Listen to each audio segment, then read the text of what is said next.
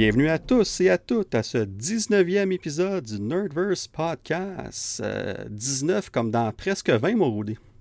19 comme dans 9 moins 1 égale 8, 8 égale à l'infini, l'infini égale Doctor Strange. Tu vois, tous des liens dans la vie. Bonjour tout le monde. Alors, c'était euh, mon lien numérique du jour. C'était notre épisode 19. Bonne soirée.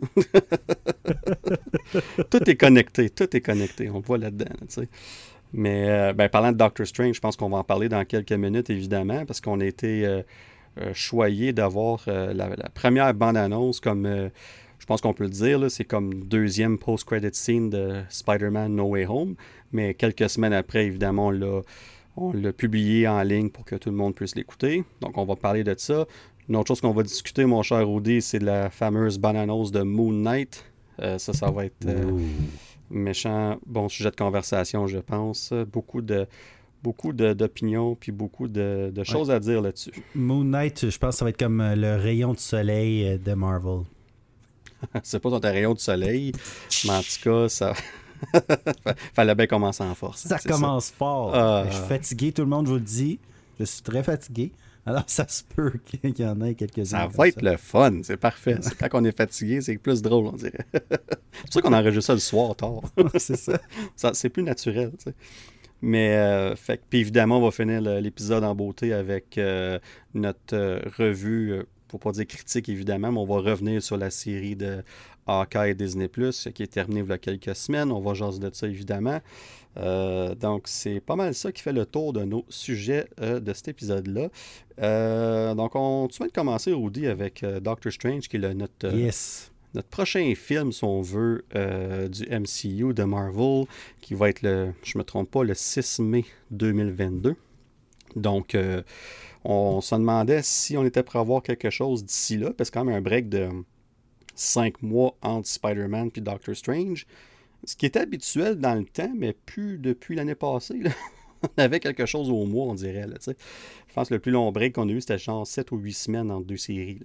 Fait que, euh, on va voir, mais non. Euh, finalement, on a appris, euh, la semaine passée, quelques jours passés à peine, on a appris que Moon Knight serait commencerait le 30 mars sur Disney+. Donc, on va voir ça.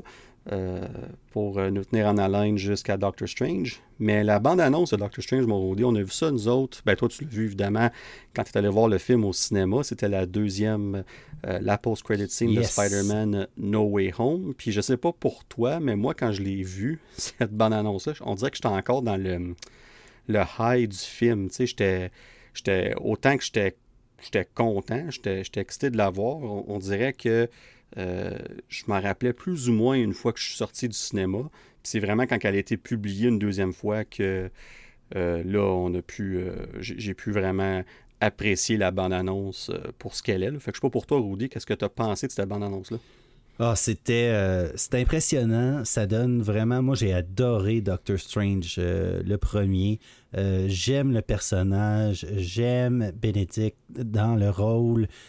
C'est pour moi, on en a déjà parlé sur quelques épisodes, le nouveau Tony Stark, si on veut, avec un petit peu sa, son arrogance, sa confiance débordante.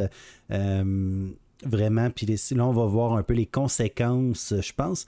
On, ça me fait penser justement un petit peu à Iron Man 2, où est-ce que euh, il va vivre les conséquences de, son excès de confiance.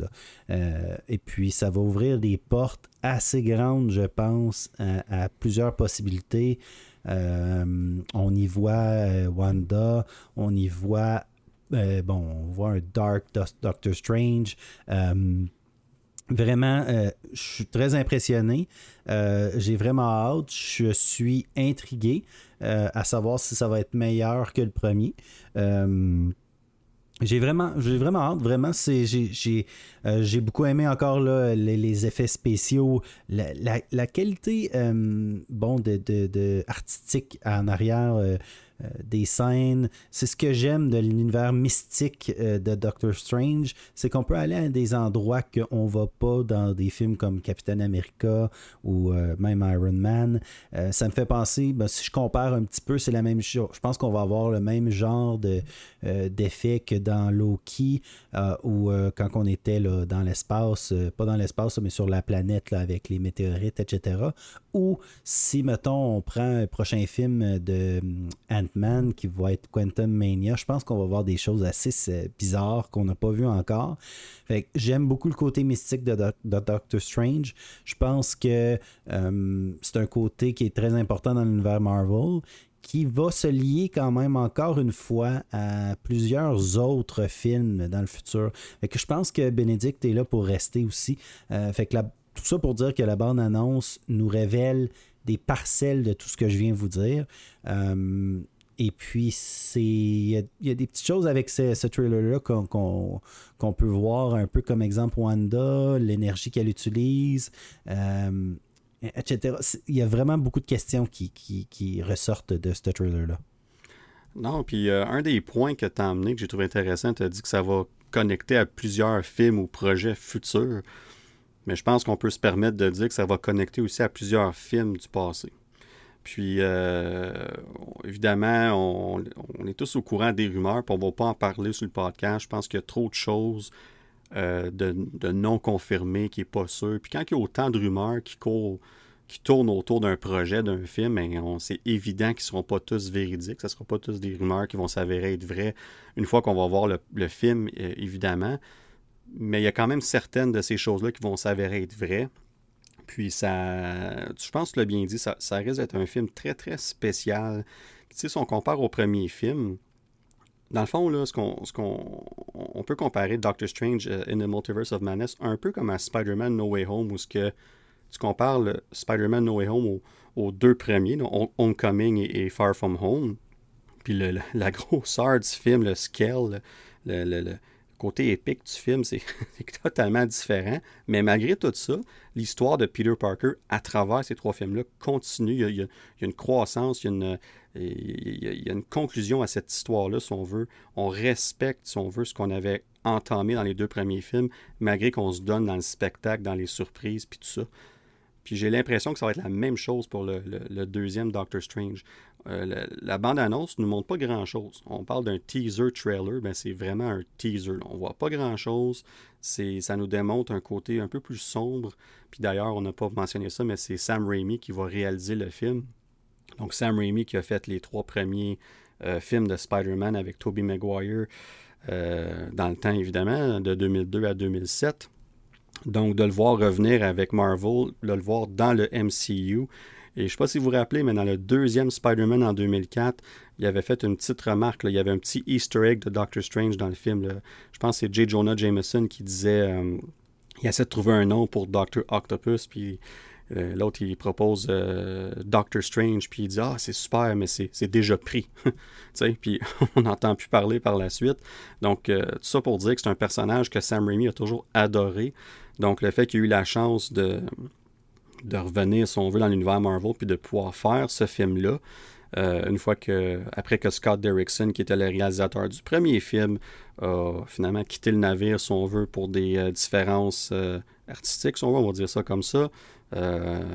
donc, Sam Raimi, ça a laissé la chance de pouvoir s'insérer dans ce projet-là, réécrire l'histoire au complet pratiquement. Avec la pandémie, évidemment, l'histoire a changé aussi. Donc, euh, le film était initialement supposé sortir avant Spider-Man No Way Home, là, il va sortir après. Donc, il a fallu qu'on ajuste le tir là-dessus aussi. Bref, euh, ça va être, euh, je pense que ça va vraiment être un film. Moi, pour moi, personnellement, c'est probablement le film que j'attends le plus en 2022. En tout cas, au, moins du côté Marvel. ça devrait être spectaculaire, c'est sûr. Puis tu, parlais de Wanda aussi, Rudy. Puis je sais pas pour toi, mais je ne sais pas ton opinion là-dessus, mais après avoir vu WandaVision, parce qu'on sait clairement qu'il y a un lien avec WandaVision, euh, penses-tu que Wanda va être méchante dans ce film-là ou non? Euh, un petit peu. Moi, moi je m'attends à ce qu'elle soit euh, une anti-héros au départ. Euh, puis qu'elle tourne, bon, un peu à la Docteur Octopus, là, comme qu'on a vu, qu'on en a parlé déjà. Euh, je crois qu'au départ, elle va, ça va être un changement de paradigme. Alors, mot à 100 dollars. Je, je, sais pas, je sais pas dans quelle direction ça va aller exactement. Ce qui serait vraiment, vraiment intéressant, mais là, c'est far-fetch pas mal. Euh, ça serait que euh, à cause de Wanda, on, voit apparaître tranquillement euh, les mutants. Ça, ça serait, ça serait vraiment mon, mon rêve ultime. Parce que pour ceux qui suivent un peu les BD, Wanda, dans les dernières années, là, je pourrais pas, j'ai pas apporté de main l'année ou l'information exacte de quand, mais euh, exemple, Wanda a une grande influence sur les mutants dans les X-Men, euh, même va même euh, jusqu'à bon et faire éteindre là, quasiment beaucoup beaucoup de mutants, si je me trompe pas là, de leur pouvoir, me trompe pas. Non, ils perdent leur pouvoir dans le fond, c'est ça. Exactement. fait qu'elle a une grosse elle a, elle a une grosse impact dans l'univers des X-Men. Euh, puis j'aimerais vraiment que ça soit un peut-être un départ justement avec le multivers. Euh, mais étant donné qu'on a vu WandaVision, une des choses qu'il faut retenir, puis pour ceux qui ne l'ont pas vu, sachez ceci, euh, Wanda serait une Nexus Being. en français, j'ai... Un être Nexus. Oui, un être Nexus. Je pense pas qu'on peut traduire Nexus. On ne pense pas. Euh, le Nexus, ça serait. Euh, Nexus. Euh, ouais, non, ça serait siphonné après. Alors, un être siphonné après. Gardons Nexus. c'est ça. Nexus. Ah, OK. mais un être Nexus, c'est un être qui, qui existe que. Ben, pas que dans un univers, mais dans le fond, il y a un exemplaire de Wanda. Il y en a juste un. Elle est, unique. Euh, alors, il y a plusieurs Doctor Strange, mais il y a juste une Wanda. Puis, de ce que je comprends, euh, il pourrait en avoir d'autres comme elle. C'est possible dans d'autres univers. Euh, alors, est-ce qu'elle va pouvoir se promener sans d'un univers à l'autre avec Doctor, Strange, par, exemple, puis être un allié avec, avec lui? certainement. Euh, je pense qu'elle va jouer un, gros rôle quand même dans, tout ça, même si son temps je sais pas si son temps d'écran va être très très gros. Un peu comme Doctor Strange dans Spider-Man, je pense qu'on s'attendait à le voir beaucoup plus. Euh, finalement, il était pas là tant que ça. Il était là, mais en background. on savait qu'il était là. On savait qu'il était à quelque part dans le film, dans l'univers. Alors, pensez en 4 ou 5D, là, il était pas là tout le temps, mais il était là. Fait que je, est-ce que je m'explique bien, Danick? Absolument, c'est, tu peux pas mieux dire. Moi, j'écoute et je suis. Fait que Wanda, je crois qu'elle va avoir un gros impact dans Doctor Strange, mais ça veut pas dire que vous allez la voir nécessairement souvent dans le film. C'est, en gros, c'est ça. C'est ça que je voulais dire. ben, on, ne sait pas, right? C'est, c'est ça la avec cette bande-annonce-là, on la voit un petit peu. On voit que Doctor Strange va la voir pour lui demander conseil par rapport au multiverse, entre autres, et tout ça. Puis on, va revenir à WandaVision, parce que ça fait un an que la série est sortie, donc euh, spoilers pour WandaVision.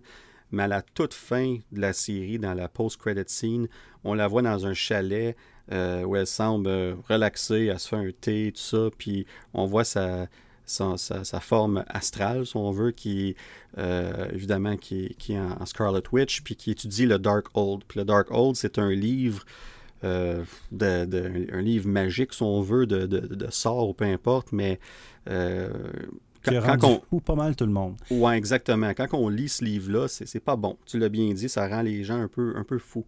Puis elle, on, sait pourquoi qu'elle lit ce livre-là, parce que à la toute fin, on entend la voix de un ou ses enfants qui ont, disparu, évidemment, quand que la, série, quand WandaVision s'est terminée, quand elle a laissé, euh, quand laissé tomber le dôme, si on veut, on l'appelait comme ça. Euh, donc, elle, dans le fond, ce qu'elle faisait, c'est qu'elle cherche ses enfants. Parce qu'on sait que ses enfants n'existent pas dans l'univers, dans le MCU. Donc, la seule façon. on peut pas dire son nom, Rudy. Faut pas te Non, c'est vrai. Voldemort. Ah, Ah, c'est ça, exactement. mais, mais tout ça pour dire que la seule façon pour elle de, de trouver ses enfants, ça serait à travers le multiverse. C'est là que ça. C'est là que, tant qu'à moi, que le lien, le fameux lien qu'on se demandait qui c'est quoi que c'était ce lien-là entre la série puis le film de Doctor Strange, je pense qu'il est là. Ouais, ça va être sa motivation, sûrement. Ben, ça va être sa motivation, puis je pense que c'est pour ça. Je pense que ton terme de anti-héros, il est intéressant ici parce que moi, je dis qu'elle va être méchante, mais, mais par défaut, euh, dans les, en cause des circonstances. Parce qu'elle, elle va aller à l'encontre de ce que Doctor Strange veut faire pour trouver ses enfants. Ça, c'est juste ce que je pense. Évidemment, il n'y a pas de. C'est pas confirmé, c'est des pures spéculations. Fait que là, nous, on, on, nous la vend dans la bande-annonce comme étant un allié, puis tout ça, puis évidemment, on la connaît telle qu'elle. C'est une. c'est même dans WandaVision, elle avait des côtés un petit peu euh, particuliers. Ben, C'est ça. C'est, dans WandaVision, c'était une femme euh, vraiment euh, blessée, aigrie, triste, déprimée, qui avait perdu son mari. Bon, si on veut, là, dans des termes plus humains. Là. a perdu son mari, son amour. Là, elle perd ses enfants. Euh, c'est assez tough. Fait que c'est ah assez pour rendre fou quelqu'un. Et en plus, on rajoute à ça le Dark Old. Le Dark Old, dans le fond, qui est un livre qui a pas mal, si je me trompe pas, là, tout le savoir du monde ou tout le savoir même de l'univers, si on veut. Euh, mais le bon comme le mal. Fait qu'il n'y a pas de. La notion du bon et du mal est assez euh, floue dans ce livre-là. Euh, et puis, si je peux me référer à quelque chose qui est maintenant plus canon, mais qui, le mot canon ici, pour ceux qui ne savent pas, et veut dire fait partie de l'histoire actuelle.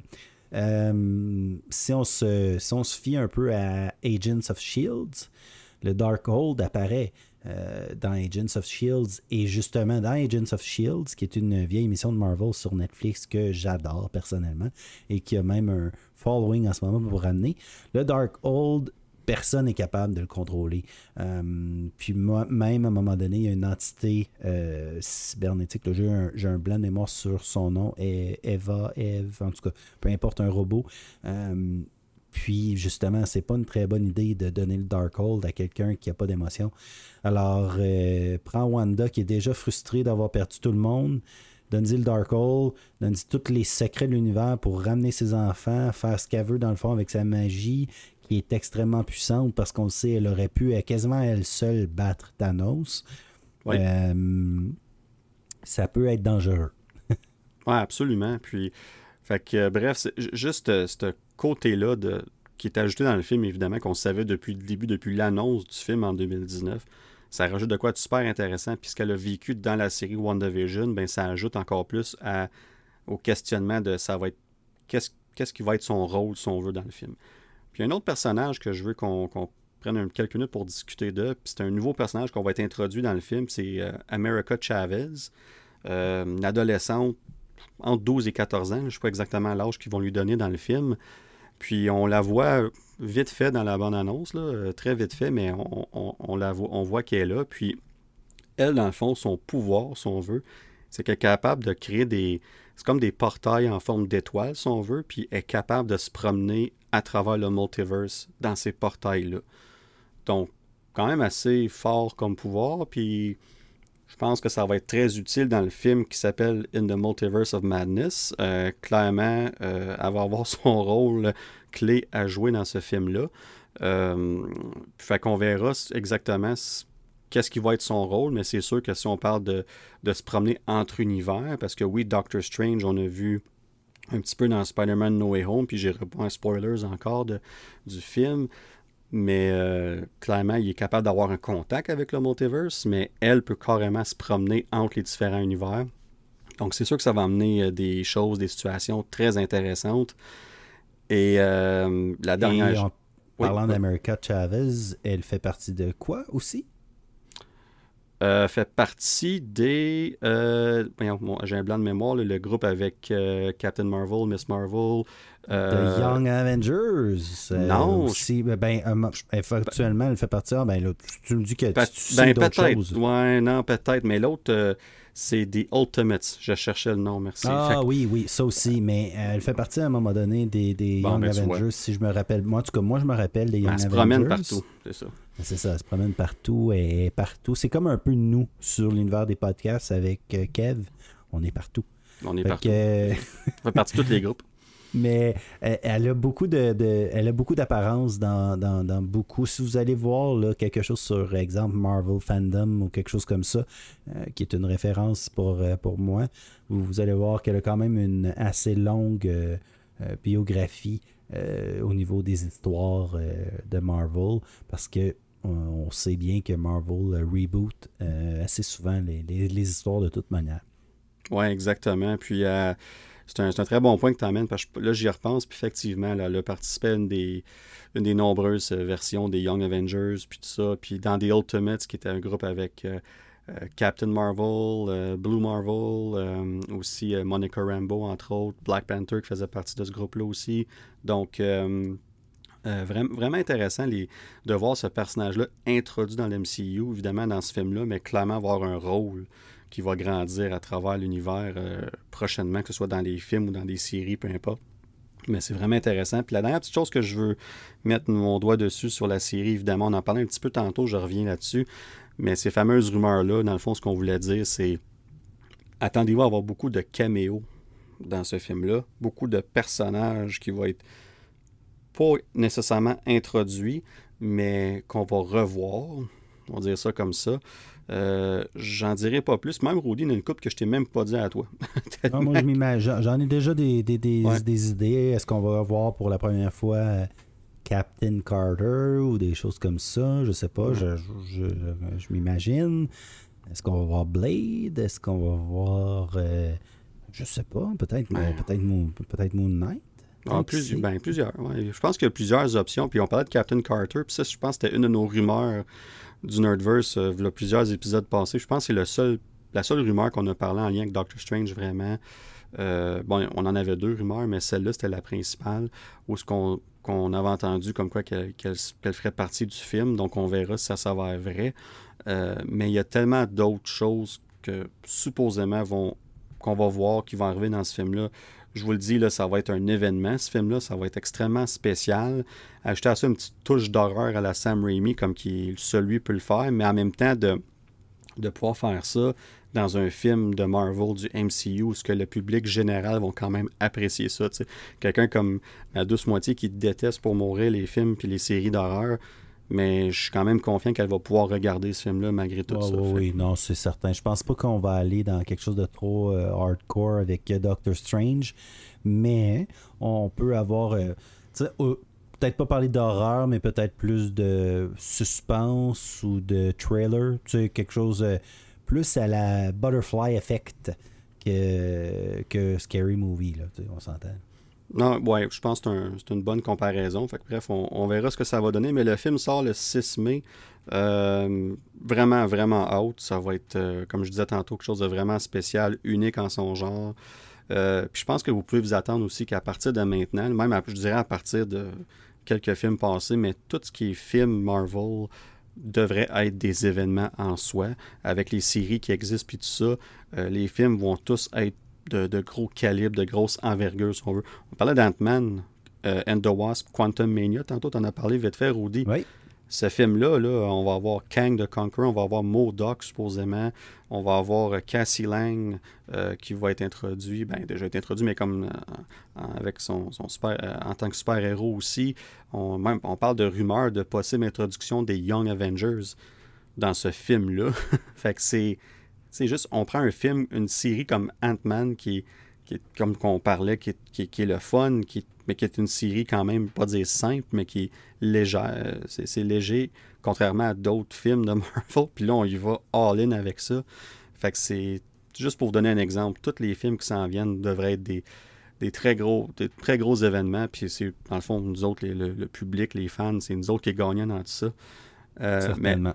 Là, parlant de, de, de films, on va faire une petite parenthèse avant qu'on ait parlé du- de la bande-annonce de Moon Knight. Puis une petite nouvelle que j'ai appris aujourd'hui, Rudy. Rumeur. Euh, Ben, c'est pas. Ben oui, ok. Ben, je sais pas si c'est une rumeur. Je pense que c'est pas mal confirmé. Euh, on parle Rumeur confirmée. quasi confirmée. ok, minute. Rumeur quasi confirmée. Merci Rudy. On laisse les trois montages, c'est correct. c'est unique notre affaire. Mais on parle de Batman, évidemment, qui sort le 4 mars. Euh, supposément que la durée du film va être de 2h55 minutes, euh, incluant le, générique de la fin qui devrait durer environ 8 minutes. Donc on parle d'un film de 2h47 minutes sans le générique. C'est énorme. J'avais mais moi, j'avais vu 172 minutes. Je veux pas t'obstiner, là, mais bon, c'est correct. Euh, ben, c'est pas mal. On va laisser ça comme ça. Pas mal proche. Le 172, c'est 2h52. on est proche. Je sais, proche. mais hein, c'est soit. ici, au Nerdverse, on est précis. Alors, on va faire euh, un Wheel, euh, pas un Wheel of Fortune. On va faire un, faire un bet avec Price les is fans. right, esprit. Team Rudy ou Team Danick? 2h55 Team Danick. 2h52 Team Rudy. Faites votre choix. Deux. Ouais, puis là, tu vas avoir quelqu'un qui va dire non, le film dure deux minutes. deux minutes. Même les bandes annonces, c'était plus long que ça. Fait que là, c'est lui qui va gagner, c'est sûr, si c'est en bas de ça, tu sais, comme Price is Right. Bien évidemment, c'est ça. Mais. Euh... Le genre de Kenton, ça. Ouais, ça serait exactement. Qu'on salue. Bonjour, ouais. 90 minutes, une heure et demie, comme Venom. Là, Mais ça, ça. pour dire que c'est très long comme film. C'est même plus long que The Dark Knight Rises, qui était comme, je pense, 2h35. Euh, écoute, moi je, moi, je suis très excité l'idée d'un film de quasiment 3 heures de Batman. J'en connais d'autres, par exemple, qui pourraient être un petit peu plus découragés avec ça. Mais on, verra bien que ça va donner. Tant que le film est bon, ça, m'importe peu. Je suis intrigué, puis dans la même parenthèse, je suis intrigué aussi au nombre. Ça, il paraît, euh, ça j'ai lu ça aussi, que euh, ça va être euh, un des plus gros films en fait de en frais de matériel promotionnel. Oui, c'est vrai. Jouets, figurines, ça va. Il il paraîtrait que ça va. Ça fait longtemps qu'on n'a pas vu un film qui va avoir autant de jouets. C'est drôle quand même. Euh, c'est ça. Je trouve que le film, euh, en tout cas, si on regarde le trailer, ne porte pas du tout. c'est pas, euh, c'est pas de, c'est pas Batman là de, des années 80 là ou 90 là. j'ai hâte de voir parce que ça, ça, me semble être assez dark comme film. Y a des jouets, des choses comme ça. En tout cas, je, je, je, je n'attends que d'être d'être impressionné. Non, puis ça fait juste mettre du poids sur la, l'idée, la, rumeur comme quoi que Batman aurait un, nouveau costume à la fin du film qui ressemblerait supposément à son, son costume plus old school. On parle avec une teinte de, bleu et gris, si on veut. Euh, je me demande ce que ça va l'air, comme on regarde le, style du film, l'univers du film, c'est très sombre. Mais en même temps, je pense qu'on est dû pour un costume de Batman qui sort du, toujours noir, là, si on veut. Là, fait c'est correct pour son premier costume à travers le film, il commence comme ça. Mais pour moi, c'est juste logique que par la fin du film, il, y a un costume plus récent, plus amélioré, si on veut. Bleu poudre, là, avec euh, les ah collants bleu foncé, là. Absolument, là. Puis c'est exactement ça. Puis, tu sais, pas, pas une armure, là. C'est, du, c'est, du matériel. C'est du spandex, là, tu sais, là.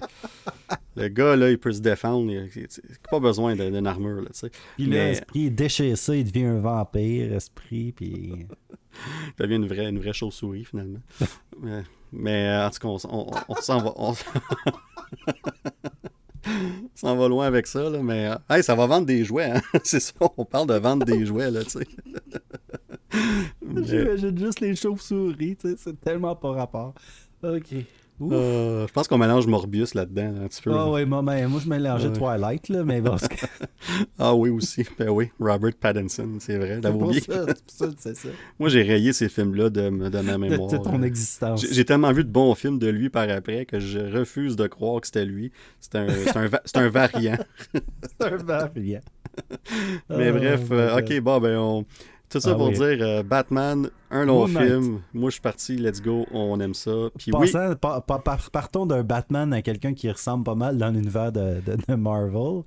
Euh, Moon Knight, euh, justement, je, vais te reposer, je te relance ta question cette fois-ci. Toi, qu'est-ce que t'en as pensé du trailer de Moon Knight? Ben écoute, je pense qu'avant de, de, dire ce que je pense de la bonne annonce, je pense que ce serait important qu'on parle un peu c'est qui Moon Knight, c'est qui le personnage, parce qu'après ça, quand on va parler de la bande-annonce, ça va être intéressant d'expliquer les, liens puis qu'est-ce qu'on voit. Ok, ben je commence. Est-ce qu'il a des lunettes? Euh, Non. Est-ce qu'il a des cheveux? Ça dépend. Attends une minute. J'enlève les touches. Bon, il reste juste un gars habillé en blanc. Fait que tu peux-tu me dire c'est qui ça? Ben, c'est Moon Knight. Et voilà. c'est exactement ça. Il est habillé en blanc. Mais, mais pour vous dire, parce que bien des gens, comme quand la bande-annonce a sorti, j'en ai, je l'ai mis sur euh, notre page Facebook, puis j'ai parlé avec plusieurs personnes là-dessus, puis beaucoup de gens sont comme oh, wow, ça a l'air vraiment bon, c'est sont excités à l'idée de ce show-là, mais la plupart des gens ne connaissent pas vraiment ou pas du tout ce personnage-là. Fait que faire un petit background de c'est qui Moon Knight dans les BD, entre autres, puis tout ça. Son, son, vrai nom, c'est Mark Spector. Puis dans le fond, ce qui est arrivé, c'est que lui, c'est un, mercenaire, si on veut, puis euh, il est laissé pour mort euh, par euh, son, groupe qui était avec lui. L'un de ces personnes-là s'appelle Bushman, Raoul Bushman, qui va devenir un des grands vilains, si on veut, de Moon Knight à travers ses différentes aventures. fait que dans le fond, il est laissé pour mort là, dans une pyramide, puis il, est, il, meurt tout, porte à croire qu'il meurt, puis ressuscité, il revient vivant, non seulement ça, mais il est guéri, comme s'il n'y avait rien arrivé. Donc là, ce que ça vient intéressant, c'est que supposément qu'il était ressuscité par le dieu de la lune, qui s'appelle Khonshu. Donc, euh, puis en même temps, Khonshu, ce qu'il fait, c'est qu'il donne à Mark Spector ses, euh, ses pouvoirs, mais il devient Moon Knight à travers ça, puis c'est comme, si on veut, la forme physique de Khonshu sur la Terre.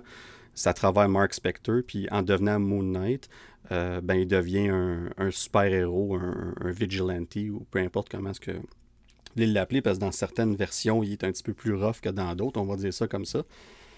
Fait que euh, c'est dommage. Il a l'air quand même assez rough dans cette bande-annonce-là. ouais, ben c'est ça. Puis une des choses qui est vraiment intéressante, c'est qu'une fois qu'il revient euh, à New York, dans les BD, c'est New York, mais dans, le, dans la bande-annonce, ça semble être Londres. On va en parler tantôt. Euh, on voit qu'il joue plusieurs personnages aussi. Donc, il y a trois personnages principaux. Fait que dans le fond, ce que, ce que Mark Spector fait, c'est que Mark Spector, évidemment, lui, est Moon Knight, puis il y a deux autres personnalités. Puis dans le fond, ce qui arrive, c'est que euh, Mark Spector souffre d'un trouble dissociatif de l'identité, donc multiple personnalités, si on veut. En gros, c'est ça.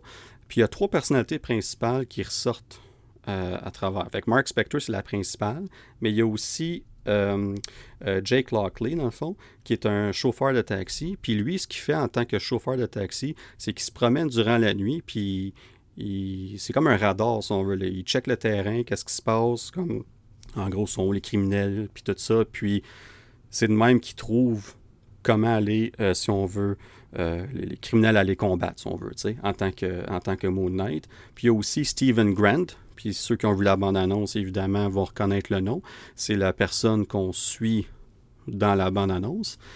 Ce qui est intéressant ici, par exemple, c'est qu'il y a un petit changement. C'est que dans les, dans les BD, dans les comics, euh, Stephen Grant, c'est un, multimillionnaire. Puis, tandis que dans, la bande-annonce, il, il travaille dans, un, il travaille dans un, une boutique de souvenirs d'un musée. Puis, pas l'air très riche. Ça ne veut pas dire qu'il ne l'est pas. C'est juste une bande-annonce. Mais il y a un changement qui est fait évidemment là. Puis de là, la fameuse comparaison avec Batman. Parce qu'il y a beaucoup de comparaisons entre Moon Knight et Batman, comme quoi que c'est deux personnes riches, qui n'ont pas de pouvoir spécifique, qui font leur propre costume, qui, combattent les criminels la nuit, puis tout ça. Ils ont des costumes similaires, si on veut, avec la, la, cape et tout ça. La grosse différence entre les deux, c'est que Batman, c'est plus sombre, tandis que Moon Knight, son costume, dans les BD, il est blanc. Là, on le voit un peu plus grisâtre ici dans la, bande-annonce, mais bref, c'est ça. Puis ce qui est intéressant, c'est que ces trois personnalités-là, euh, dans le fond, c'est ils se complémentent toutes. ils apprennent à vivre une avec l'autre, puis sont capables de s'entraider pour accomplir ce qu'ils ont besoin d'accomplir. Fait que ça, c'est vraiment intéressant. Fait ça, c'est, dans le fond, c'est presque ça son pouvoir, si on veut. Parce que Moon Knight n'a pas de pouvoir en tant que tel. Son, seul pouvoir, qui puis encore là, n'a jamais su si c'était vraiment un pouvoir ou pas, c'était toujours euh, un peu euh, louche dans les BD, jamais confirmé vraiment, c'est que euh, quand on approche la pleine lune ou quand ça devient la pleine lune, sa force, sa vitesse, son agilité, tout ça est amplifié tout dépendant du niveau de la lune. évidemment, venant, ses pouvoirs venant du dieu de la lune, ça fait du sens. Fait que bref, c'est pas mal ça, ses pouvoirs. À part ça, c'est un gars qui, qui sait énormément se battre, euh, qui, qui, est vraiment un excellent euh, combattant, puis tout ça. Donc, il sert surtout de ça. Euh, fait que bref, on, on, verra bien, on, verra bien jusqu'à quel point qu'on va amener ça dans le film. Parce que là, on va aller à la bande-annonce. Rudy, tu me demandais ce que j'en pensais. Puis, yes. cette bande-annonce-là, pour moi, c'est... La première fois que je l'ai écouté, j'ai fait comme... Ah, c'est... C'est pas du tout ce que je m'attendais comme bande-annonce. Mais je l'ai écouté deux, trois, quatre, cinq fois, puis c'est, c'est une bande-annonce qui est euh, addictive. Là. Je, je, complètement... La musique. Ah, euh, Kid Cody, euh, le, remix de Day and Night de Kid Cody, c'est tellement un choix fantastique pour le, pas juste la musique, mais les paroles aussi. Qu'est-ce qu'on va chercher avec ça. Ouais. Puis, puis, tu l'as bien dit aussi tantôt, on suit le personnage de, de Stephen Grant s'ils n'ont pas de Mark Spector. Fait que moi, ce que ça me dit dans la bande-annonce, c'est que on, quand on rencontre Steven, il est déjà Moon Knight. Fait qu'on a déjà passé l'origine. On a déjà passé euh, comment est-ce qu'il est devenu Moon Knight. Puis à travers lui, ce, ce personnage-là, tout comme lui, on va apprendre ce qui s'est passé, on va apprendre à connaître ses autres personnalités, ce que lui va faire également. Parce qu'on le voit dans la, la bande-annonce, il, il s'attache lui-même au lit, comme clairement, il a peur de son autre personnalité. ben lui, il pense que c'est un trouble de, de sommeil, puis sommeil, sommeil, puis tout ça, là. mais il a, il a, peur de quelque chose, il a peur de lui-même. Fait que dans le fond, moi, je fais des terres nocturnes, fait je suis peut-être une, comme une vraie version de Moon Knight. Faudrait que je vérifie. En tout cas, euh, je sais pas s'il y a des témoignages de gens qui t'ont vu sortir par la fenêtre euh, avec un costume blanc. Pas, non, mais moi, il est orange, puis mon nom de héros, c'est Ginger Knight. On dire, il doit être orange, son costume. euh, Alors, pour, les ceux auditeurs. qui ne savent pas, je suis, je suis roux. Et voilà. Ils vont comprendre. on, vient de, on vient de perdre 200 auditeurs. Ah, il en reste trois. Oui, c'est ça. Il y, a, il y, a, du monde qui sont comme, hey, pas vrai que moi écouter un roux, moi. c'est bien normal qu'il soit geek, ce gars-là. Ouais, c'est ça. Il fait ça dans son sous-sol, il n'y a pas d'amis. il n'y a même plus de cheveux. ouais, ça. Je pourrais tout vous les dire, les jokes de roux, il n'y a pas de problème. En tout cas, revenons à Moon Knight. Ouais, non, mais tout ça pour dire que c'est. J'ai vraiment le, style aussi de la bande-annonce. On a des petits côtés horreur qu'on voit. Puis d'ailleurs, on, voit un petit. On voit. C'est juste une demi-seconde, mais on voit. Euh, Conchu dans, dans la bande-annonce, quand il y a juste avant la, la scène où ce que euh, avec l'élévateur, l'ascenseur, ah si on veut, puis la madame rentre, puis euh, on le voit au loin, comme on... parce que Conchu, dans le fond, il est comme, comme une tête de squelette avec un long, long bec comme d'oiseau, si on veut. Là, Elle est creepy, cette madame-là, pareil. Ouais, je fais pas confiance, moi, pas du tout. Non, non plus. Moi, je la regarde rentrer, puis elle a l'air bizarre en tabarnouche.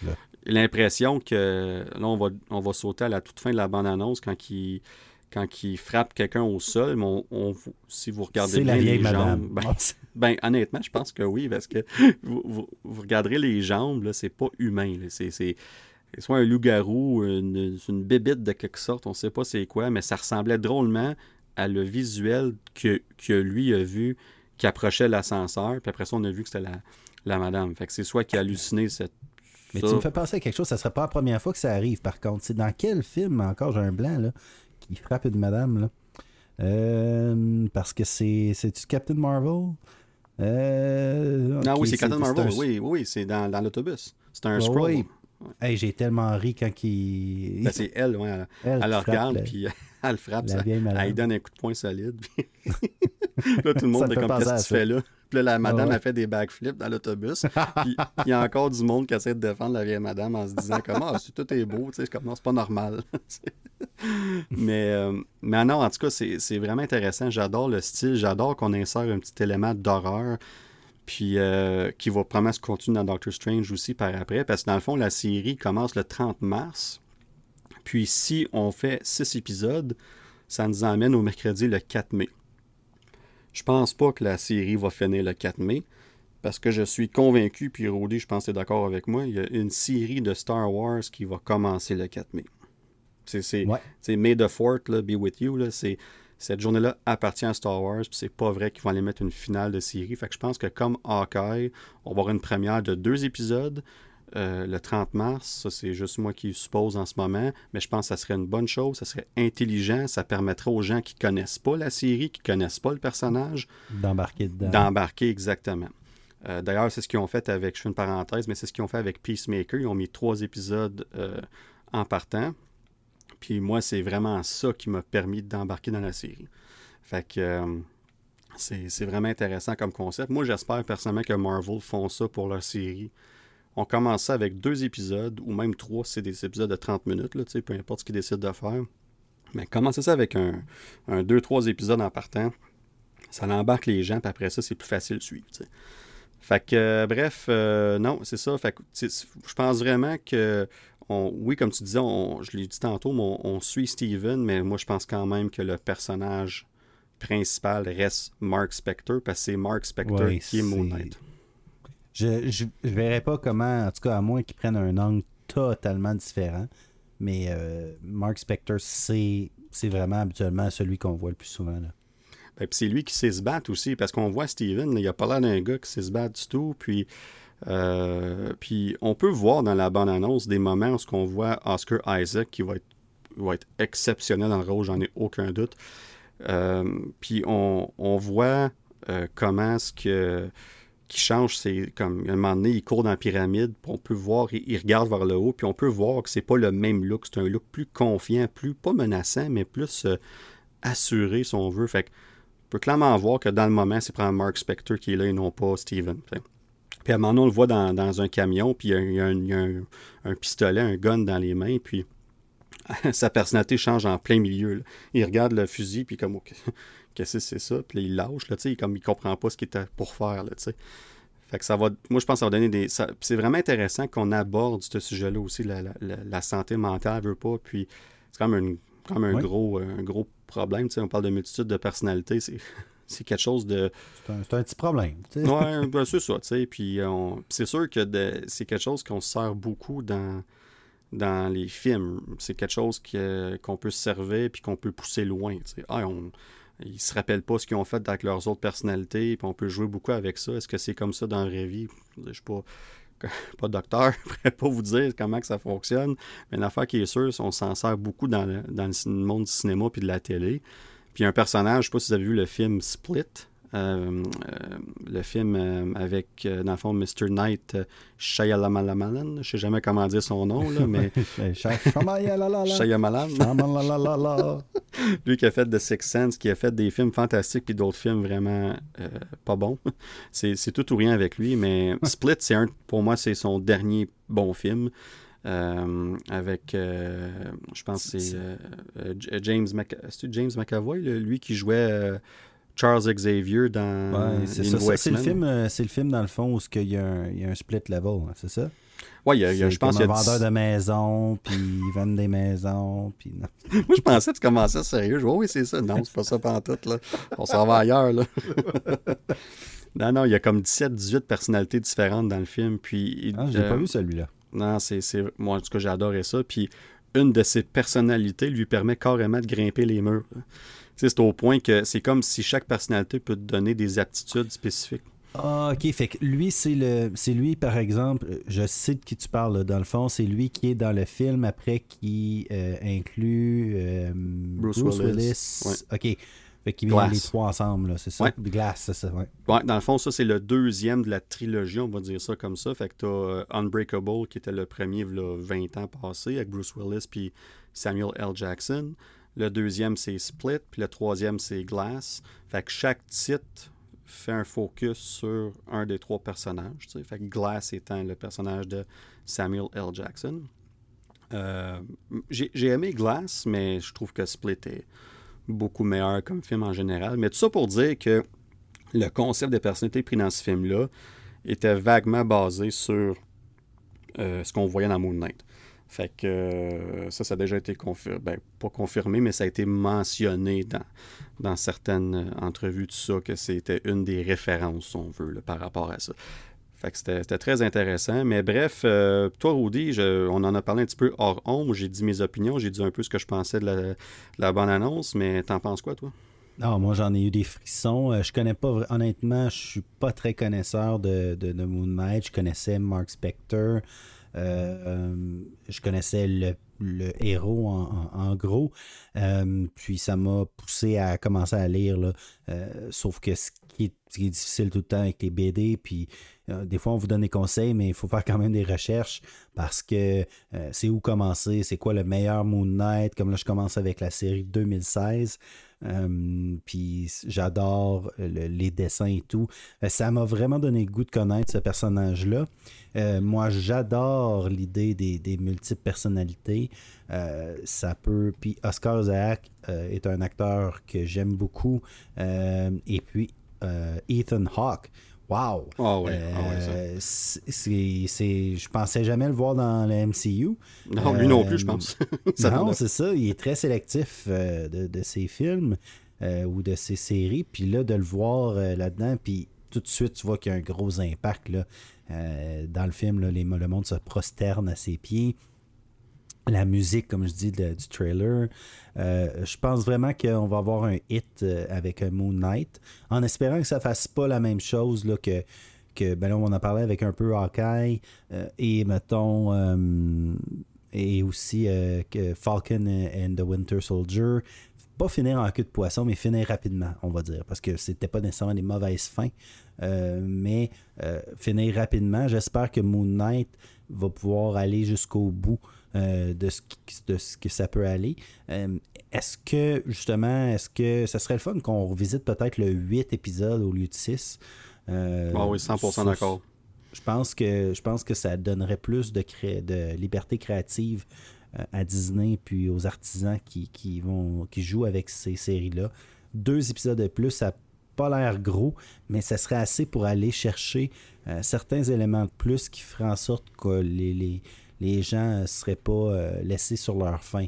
WandaVision et euh, Loki, euh, honnêtement, j'ai vraiment rien à dire. C'était super. Par exemple, les deux autres, on va en parler tout à l'heure. J'ai un peu le même commentaire pour Hawkeye, que j'ai adoré en passant, quand même, que Falcon et Winter Soldier. Fait que c'est la seule chose que j'ai peur un petit peu parce que justement, les multiples personnalités, là, ça nous ouvre beaucoup de portes là, à aller, aller euh, profondément dans chaque personnage. Euh, fait qu'est-ce qu'on va avoir justement un épisode de Steven, un épisode de Mark, un épisode de, de euh, du chauffeur de taxi, là, j'ai eu un blanc. Jake Lockley. Jake. est-ce qu'on va aller voir chaque personnalité une après l'autre? Est-ce qu'on. c'est, c'est quoi l'angle? Parce que de ce qu'on voit jusqu'à maintenant, avec euh, les séries de Disney, on y va beaucoup avec des grands thèmes. Hein. Euh, même si, mettons exemple, prenons euh, Boba Fett, puis on va en reparler là, certainement dans, un, dans les prochains épisodes. Je ne sais pas si tu as, si as commencé, Danick. Ah, moi, je suis à jour. Moi, j'étais supposé être à jour ce soir, je vais être à jour demain. mais exemple, avec Boba Fett, on va aller voir le côté autochtone, le côté euh, peuple euh, euh, original, les traditions. avec WandaVision, on va voir la famille, la santé mentale aussi, un petit peu de, Wanda. Avec Falcon Winter Soldier, bon, ben là, on y va dans l'ethnie, le racisme, des choses comme ça. fait qu'il y a vraiment des. Avec il y a vraiment euh, des, thèmes là qui c'était euh, l'amour de soi-même versus euh, ce qu'on s'aime pas ou quoi que ce soit, les défis. j'ai hâte de voir Moon Knight dans quel angle, quel, quel thème qu'on va aller chercher, puis si on va bien le développer, si on va bien l'amener. J'en doute pas, honnêtement. Là, ils ont pas, il n'y a pas une série de Disney en ce moment qu'on fait, qui a fait patate, là, selon moi, puis corrige-moi si je me trompe. Il y en a eu, mettons, je dirais que Falcon Winter Soldier, euh, autant que j'adore Captain America, est peut-être celle que le moins, qui m'a le moins euh, excité, ou le moins rendu émerveillé. J'ai adoré ça, là, mais c'était correct. C'était une bonne série. Mais c'était pas fantastique comme Loki l'a fait, mettons.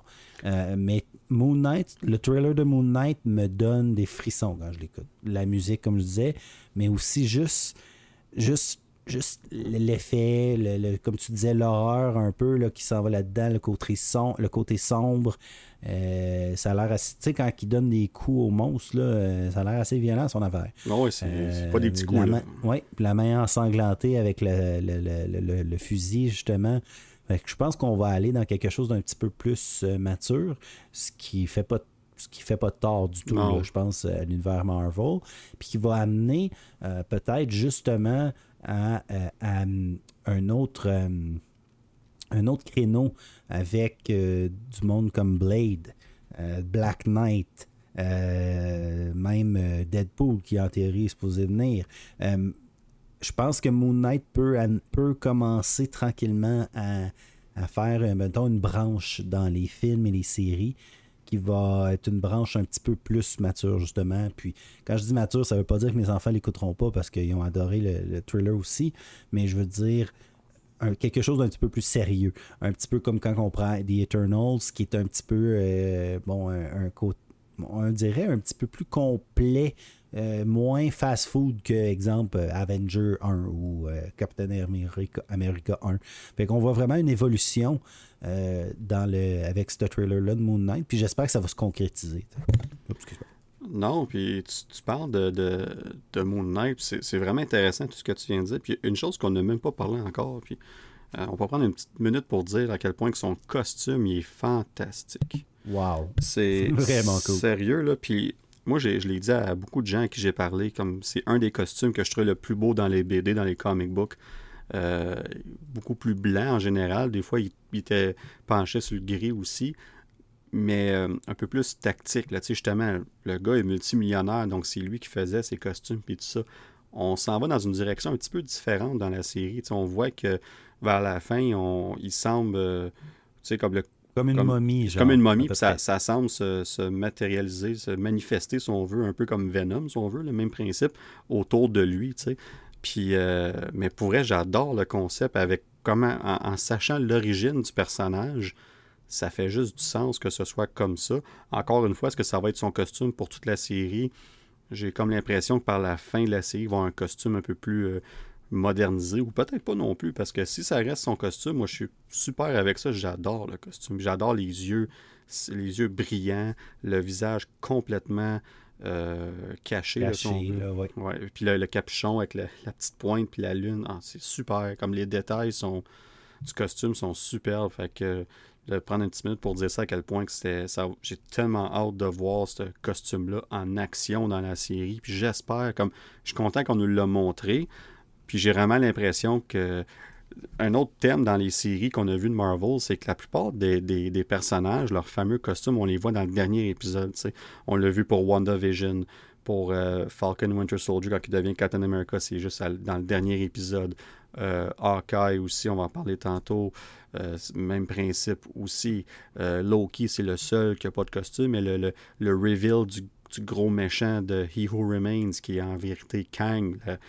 La, révélation se fait dans le dernier épisode. Fait que, j'espère juste qu'on n'aura pas cinq épisodes, puis je dis pas que ça serait pas bon, mais au moins j'ai l'impression qu'on va voir Moon Knight à travers les épisodes vraiment se battre, surtout si euh, ce que je disais tantôt s'avère être vrai, puis que la série commence, puis la transformation en Moon Knight est déjà faite, puis on va aller si on veut, à travers des flashbacks ou à travers les autres personnalités, voir ce qui s'est passé, ben, il est déjà Moon Knight en partant. Donc, logiquement, on va voir le, costume en action, le, personnage avec son costume en action. Fait que j'ai euh, vraiment hâte de voir ça.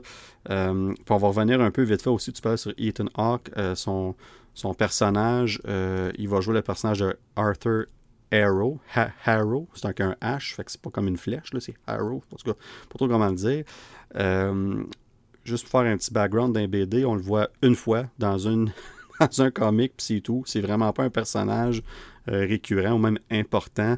Donc, euh, moi, ça me confirme, ça me, ça me dit, je devrais dire, que c'est une, euh, une fausse piste. Ça nous, c'est un misdirect, comme qu'on dit, et que tout porte à croire qu'il va jouer le personnage de Sun King qui est un, évidemment un des vilains de, Moon Knight dans, les BD. Puis dans le fond, on a Moon Knight qui est un peu l'image du, du dieu de, la lune, mais Sun King, ben, vous faites le lien avec le soleil puis tout ça. Bref, euh, les, les, autant Khonshu que le nom m'échappe de, de, Sun King, son nom de dieu, mais les deux dieux sont toujours en constante bataille, donc ça serait logique que leur, leur version, si on veut, humaine, on va dire ça comme ça, là, mais euh, dans Moon Knight et Sun King, soient un contre l'autre, donc euh, tout porte à Ben, croire. son dessus, euh, égyptien, c'est Ra habituellement. Euh, le dieu Ra, mais je sais pas si c'est le même non, non, c'est exactement, c'est c'est exactement ça. Ça vient de me revenir, tu vois. Merci, Rudy. On se complète tellement bien. Ah, merci, merci. Ouais, j'avais, j'avais, j'avais oublié euh, mon histoire égyptienne. Je suis désolé, les amis. Ah, j'ai- j'ai rien, j'ai rien à, à- Moi, des petits faits comme ça, mon père est- a étudié en archéologie euh, quelque peu, mais mon père a fait toutes sortes de choses dans sa vie. Mais, euh, mais fait que j'ai j'ai connu l'histoire égyptienne euh, un petit peu dans, dans- dans- dans ma tendre enfance. Puis le, pi- le pire, c'est qu'il y en a sûrement plusieurs auditeurs, auditrices, que pendant que je parlais, ils sont comme c'est, c'est ça, c'est, c'est, c'est C'est rare, rare. c'est, c'est rare. C'est Ra! Eh ben, Ouais, c'est ça. C'est Ra! Fait qu'en tout cas, bref, on va voir si ça s'avère être ça, mais tout porte à croire que ça va être ça. Puis, c'est... Puis on peut voir son personnage qui joue comme un, un cult leader, là, un leader d'une, d'une secte de quelque sorte. Là. On voit que tout le monde s'agenouille devant lui quand il arrive. On voit qu'il y a une présence assez euh, intimidante, mais il est- j'adore cet acteur-là. Ah, c'est hein. fantastique, là, t'en parlais Une tantôt. petite, euh, petite mention pour euh, Gaspard euh, Ulliel, euh, Oui. l'acteur qui est de 37 ans, qui, qui a notre âge, qui est décédé malheureusement quoi deux jours après que le trailer soit sorti. Dans le fond. Euh, et puis, tu sais, on s'entend, c'est des BD. Hein. Fait que les noms, euh, les noms, tu sais, sont en rapport et euh, Gaspard va jouer, dans le fond, euh, je pense que c'est Midnight Man, Midnight, Midnight euh, Man. quelque chose comme ça. Exactement. Je pense que si je me rappelle bien le- de- des articles que j'ai lus, c'est Midnight Man est un voleur, là, quelque chose comme ça. Oui. Euh, et puis, ce qui ferait du sens euh, s'il est à Londres, parce que peut-être euh, hein, le Louvre ou quelque chose comme ça. Euh, alors, euh, alors euh, euh, reste en paix, mon cher euh, Uliel Gaspard, Gaspard Uliel, qui, était, qui a gagné plusieurs prix, là, prix euh, euh, en France euh, pour et avait commencé à, percer ici à Hollywood, a fait un film aussi avec Xavier Dolan. Le nom m'échappe du film avec Xavier, mais je pense que c'est quelque chose comme Jusqu'à la fin du monde ou quelque chose comme ça, que je n'ai pas vu malheureusement. Euh, mais c'est ça. Alors, euh, Gaspard Ulliel, qui, dans le fond, on va le voir à titre posthume dans Moon Knight. Non, c'est ça, c'est un accident euh, de ski qui est arrivé, très triste évidemment. Euh, comme tu disais, 37 ans, c'est littéralement notre âge, fait que c'est, c'est- c'est- c'est trop jeune évidemment. Mais on, écoute, on va pouvoir le voir à l'œuvre une dernière fois dans Moon Knight. Euh, évidemment, en tant que Midnight Man, tu l'as bien dit, c'est un voleur. La seule chose, c'est que Louvre, c'est à Paris et non pas à Londres. Donc, Ah, c'est à mon tour de te pas- remettre euh, au côté histoire. c'est pas lourd. À Londres, c'est quoi encore? C'est. euh, Ah, c'est quoi à Londres qu'il y a? Pas Big Ben. Ah, Ben, c'est. C'est le musée justement qui travaille dedans. Un des musées qui travaille. ouais, ben c'est ça, ça, ça a du sens. C'est pour ça que je disais que ça avait du sens, parce qu'il travaille dans le musée. Mais c'est pas le Louvre. T'as bien raison. Je suis allé en France, moi, j'aurais le savoir. Euh, ah, j'ai un blanc. J'ai un Bon, blanc en tout cas, c'est euh, pas- de, de ce que pas, je voulais euh, dire. là. on Mais c'est pas le vraiment important. C'est ça. Exactement. Mais euh, tout ça pour dire que. Puis, un dernier petit point avant qu'on qu'on change de sujet puis qu'on ait notre, notre main event, si on veut, de, de- du podcast.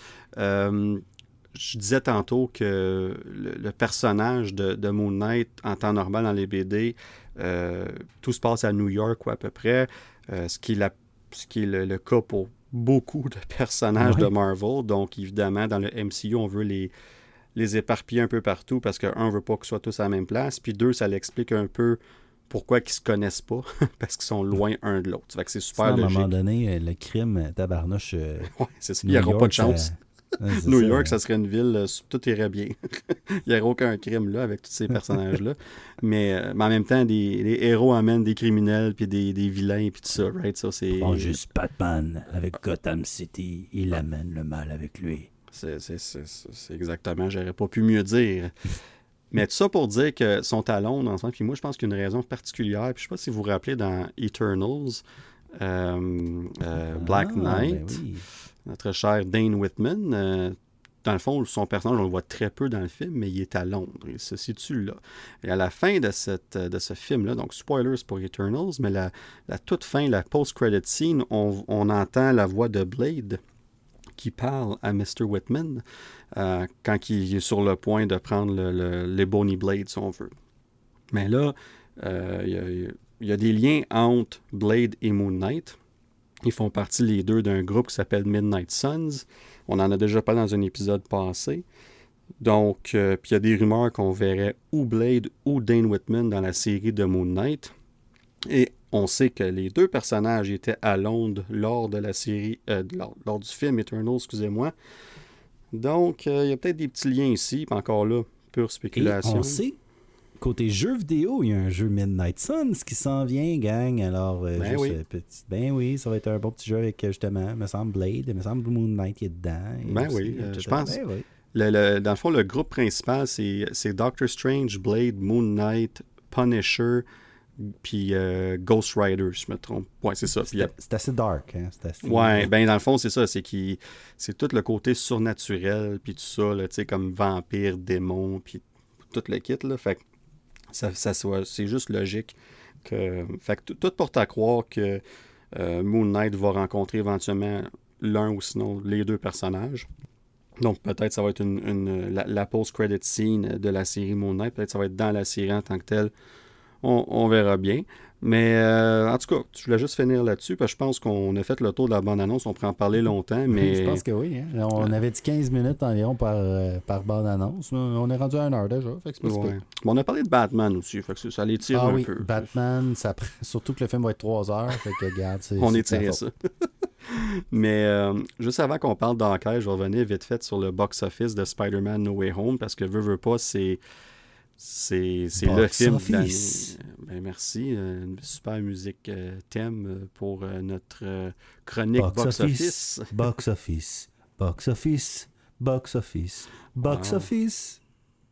Ouais, je pense que les gens ont compris que c'était le thème de Spider-Man. mais, mais, veux, veux pas, le film, c'est le film de l'année 2021 sans aucun doute. Euh, on est, même quand on s'est parlé lors du dernier épisode, le film avait franchi la barre des 1 milliard, euh, ce qui est le premier film à le faire, évidemment, de l'ère pandémique et depuis euh, Star Wars Rise of Skywalker. Donc, en ce moment, en date du 17 janvier, donc quelques jours passés, euh, au niveau domestique, on est rendu à 702,6 millions. Au niveau international, 926,3 millions. Pour un gros total mondial de 1,63 milliards. Fait que ça, c'est 1,63.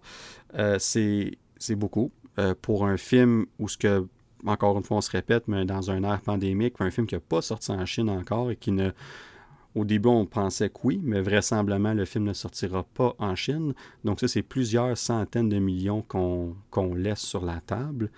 Euh, donc, c'est euh, ouais, très impressionnant dans les circonstances.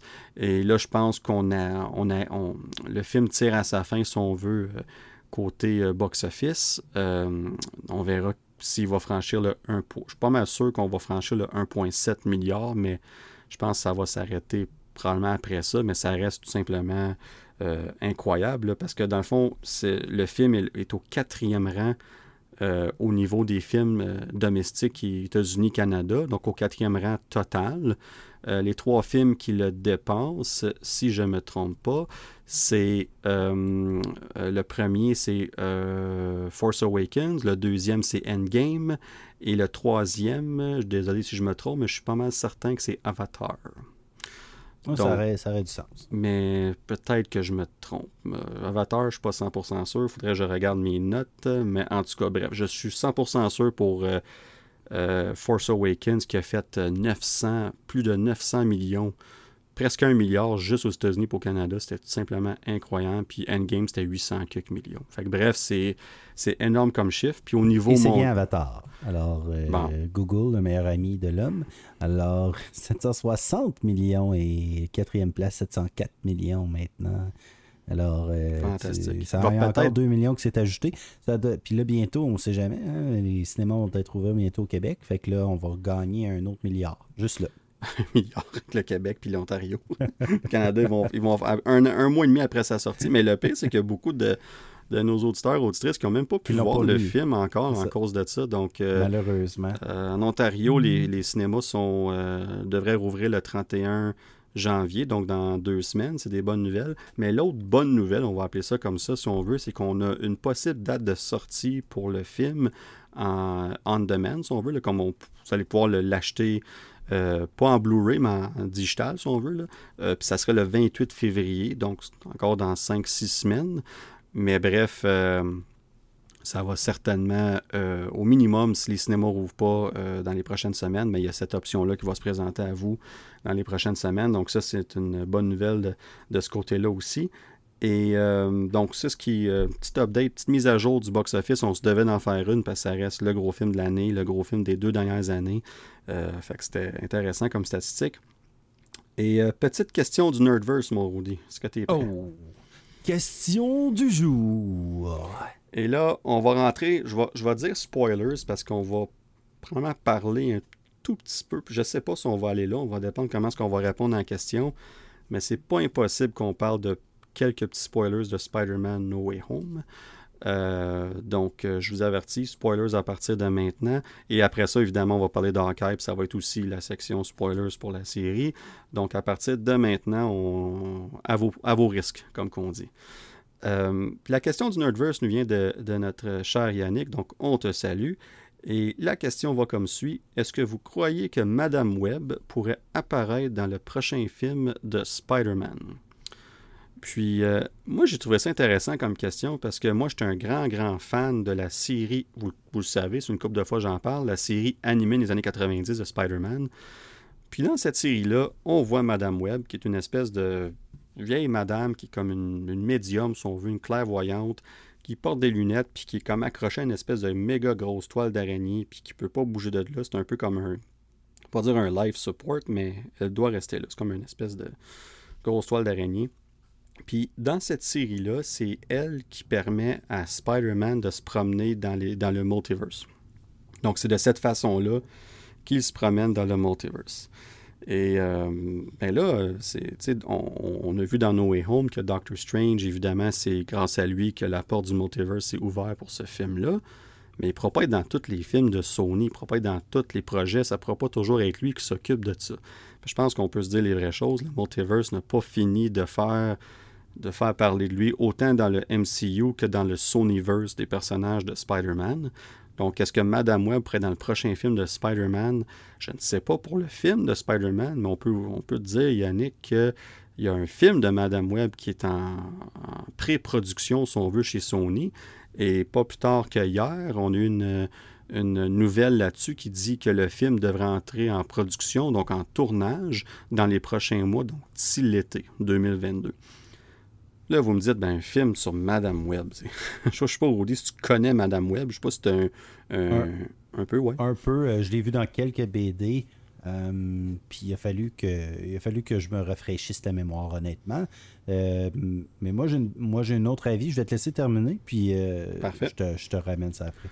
Ben c'est fait que moi je me dans le fond je me dis que si on fait un film sur elle spécifiquement, tant qu'à moi, c'est parce qu'on veut instaurer dans le Sonyverse une façon où ce que les personnages peuvent se promener entre les univers et les différents univers, le multiverse en tant que tel. Et je crois que ce personnage-là serait euh, une bonne façon de faire tout ça, et même qui pourrait être le lien entre le Sonyverse et le MCU pour aller de l'avant, parce que, veux, veux pas, c'est pas impossible qu'on revoie cette, cette connexion-là dans le futur. Fait que bref, pour un prochain film de Spider-Man, je pense que si on voit un film sur euh, spécifiquement sur elle qui va apparaître, qu'on va voir d'ici deux ans s'il n'y a pas de changement. Euh, est-ce qu'on va la voir dans un film de Spider-Man? Possiblement. Euh, mais une affaire qui est sûre, le personnage va faire son entrée dans l'univers au minimum du Sonyverse. Reste à savoir si on va la voir dans le MCU. Alors, Rudy, tu avais une, ben, opinion différente ma balle courbe, je te dirais que est-ce que vous croyez que Madame Web pourrait apparaître dans le prochain film de Spider-Man? Et je vais dire oui. OK. pas celui de Tom Holland. Ah. Euh, c'est ça. Balle courbe. balle courbe. Euh, moi, je dirais, honnêtement, je pense que ce serait peut-être une bonne façon d'introduire Madame Web dans euh, Spider-Verse. justement, animé et peut-être par la suite la ramener. Surtout que on va voir dans le fond crime, j'ai un blanc de mémoire en allant le dire. notre cher notre cher Spider-Man dans Spider-Verse. Ben, il y en a plusieurs. on va voir Spider-Man. principal. Ah, ben Miles Morales. Euh. Miles Morales. Ok, ben, lui, j'ai un... Oui, oui, j'ai vraiment eu un blanc de mémoire. Euh, Miles Morales qui va aller avec euh, Gwen dans d'autres univers, puis on le voit dans le, trailer. Fait que ça serait, d'après moi, ça serait juste vraiment très, très, très, un, très bon moment d'inclure Madame Webb dans, dans ce film-là. et puis, qui sait, tu prends n'importe quel des univers que tu as dans Spider-Verse, tu le retires du monde animé pour l'amener dans un monde réel. Euh, puis ça, ça, se fait, là. Euh, ah ben oui, on le voit dans Star Wars, entre autres. Exactement. Fait que je dis, euh, Spider-Verse, pour moi, serait peut-être l'option numéro un pour voir Madame Web. Et c'est techniquement le prochain, right? film qui s'en vient, le plus avancé, on dirait. Mois d'octobre. Tout ça. Exact. fait que ça pourrait être là. Puis Madame Webb, dans le fond, euh, moi je l'ai toujours comparé un petit peu à la Xavier, euh, professeur X de Spider-Man. Ouais, un peu les pouvoirs euh, similaires aussi, comme psychique et tout ça. Là, ouais. Exact. Puis, fait que c'est un petit peu ça. fait que moi je pense que c'est Spider-Man Into the Spider-Verse qu'on va l'avoir. Ben, c'est une excellente suggestion. Ça. Je pense que ça pourrait être très possible aussi. Puis euh, tout ça pour dire, même quand tu parles de Spider-Verse, puis quand le premier Spider-Verse est annoncé, puis qu'on n'avait pas trop de détails dessus, moi je pensais que c'était pour être Madame Web qui était pour faire le lien entre les différents univers. Finalement, on a choisi une, façon complètement différente d'apporter ça qui était, qui était super aussi. Euh, beaucoup plus simple si on veut, mais ça, a super bien fonctionné. Fait que de peut-être voir une autre façon de se promener entre les univers, ben ça pourrait être une, une bonne façon. Fait que non, ça pourrait être une, très bonne option, ça aussi, ça c'est sûr et certain. Mais là, Rodé, on va, euh, on va aller vers notre main event de la, du podcast et on va euh, commencer à parler de cette fameuse série de Hawkeye euh, qui s'est terminée quelques semaines passées. une série... en français, l'œil de la chouette. l'œil de la chouette. C'est exactement. On aurait dû garder comme ça. Marvel Studios présente l'œil de la chouette. Et Kate Bishop. les, mauvaises, les mauvaises traductions dans le passé. Là? Ah oui, Marvel Studios. Marvel vous présente l'œil de la chouette. Un homme habillé de mauve qui lance des fléchettes. Ah, fantastique. Ça serait tellement crédible puis viril, comme, euh, ouais, ça serait quelque chose de très spécial. Ça rattirerait bien des gens. Oui, juste pour vous dire, alors, euh, si vous voulez toujours nous écouter après 1h15, euh, dans, la dernière heure, j'avais déjà prévu avant cet épisode-là de faire une ode à Hawkeye.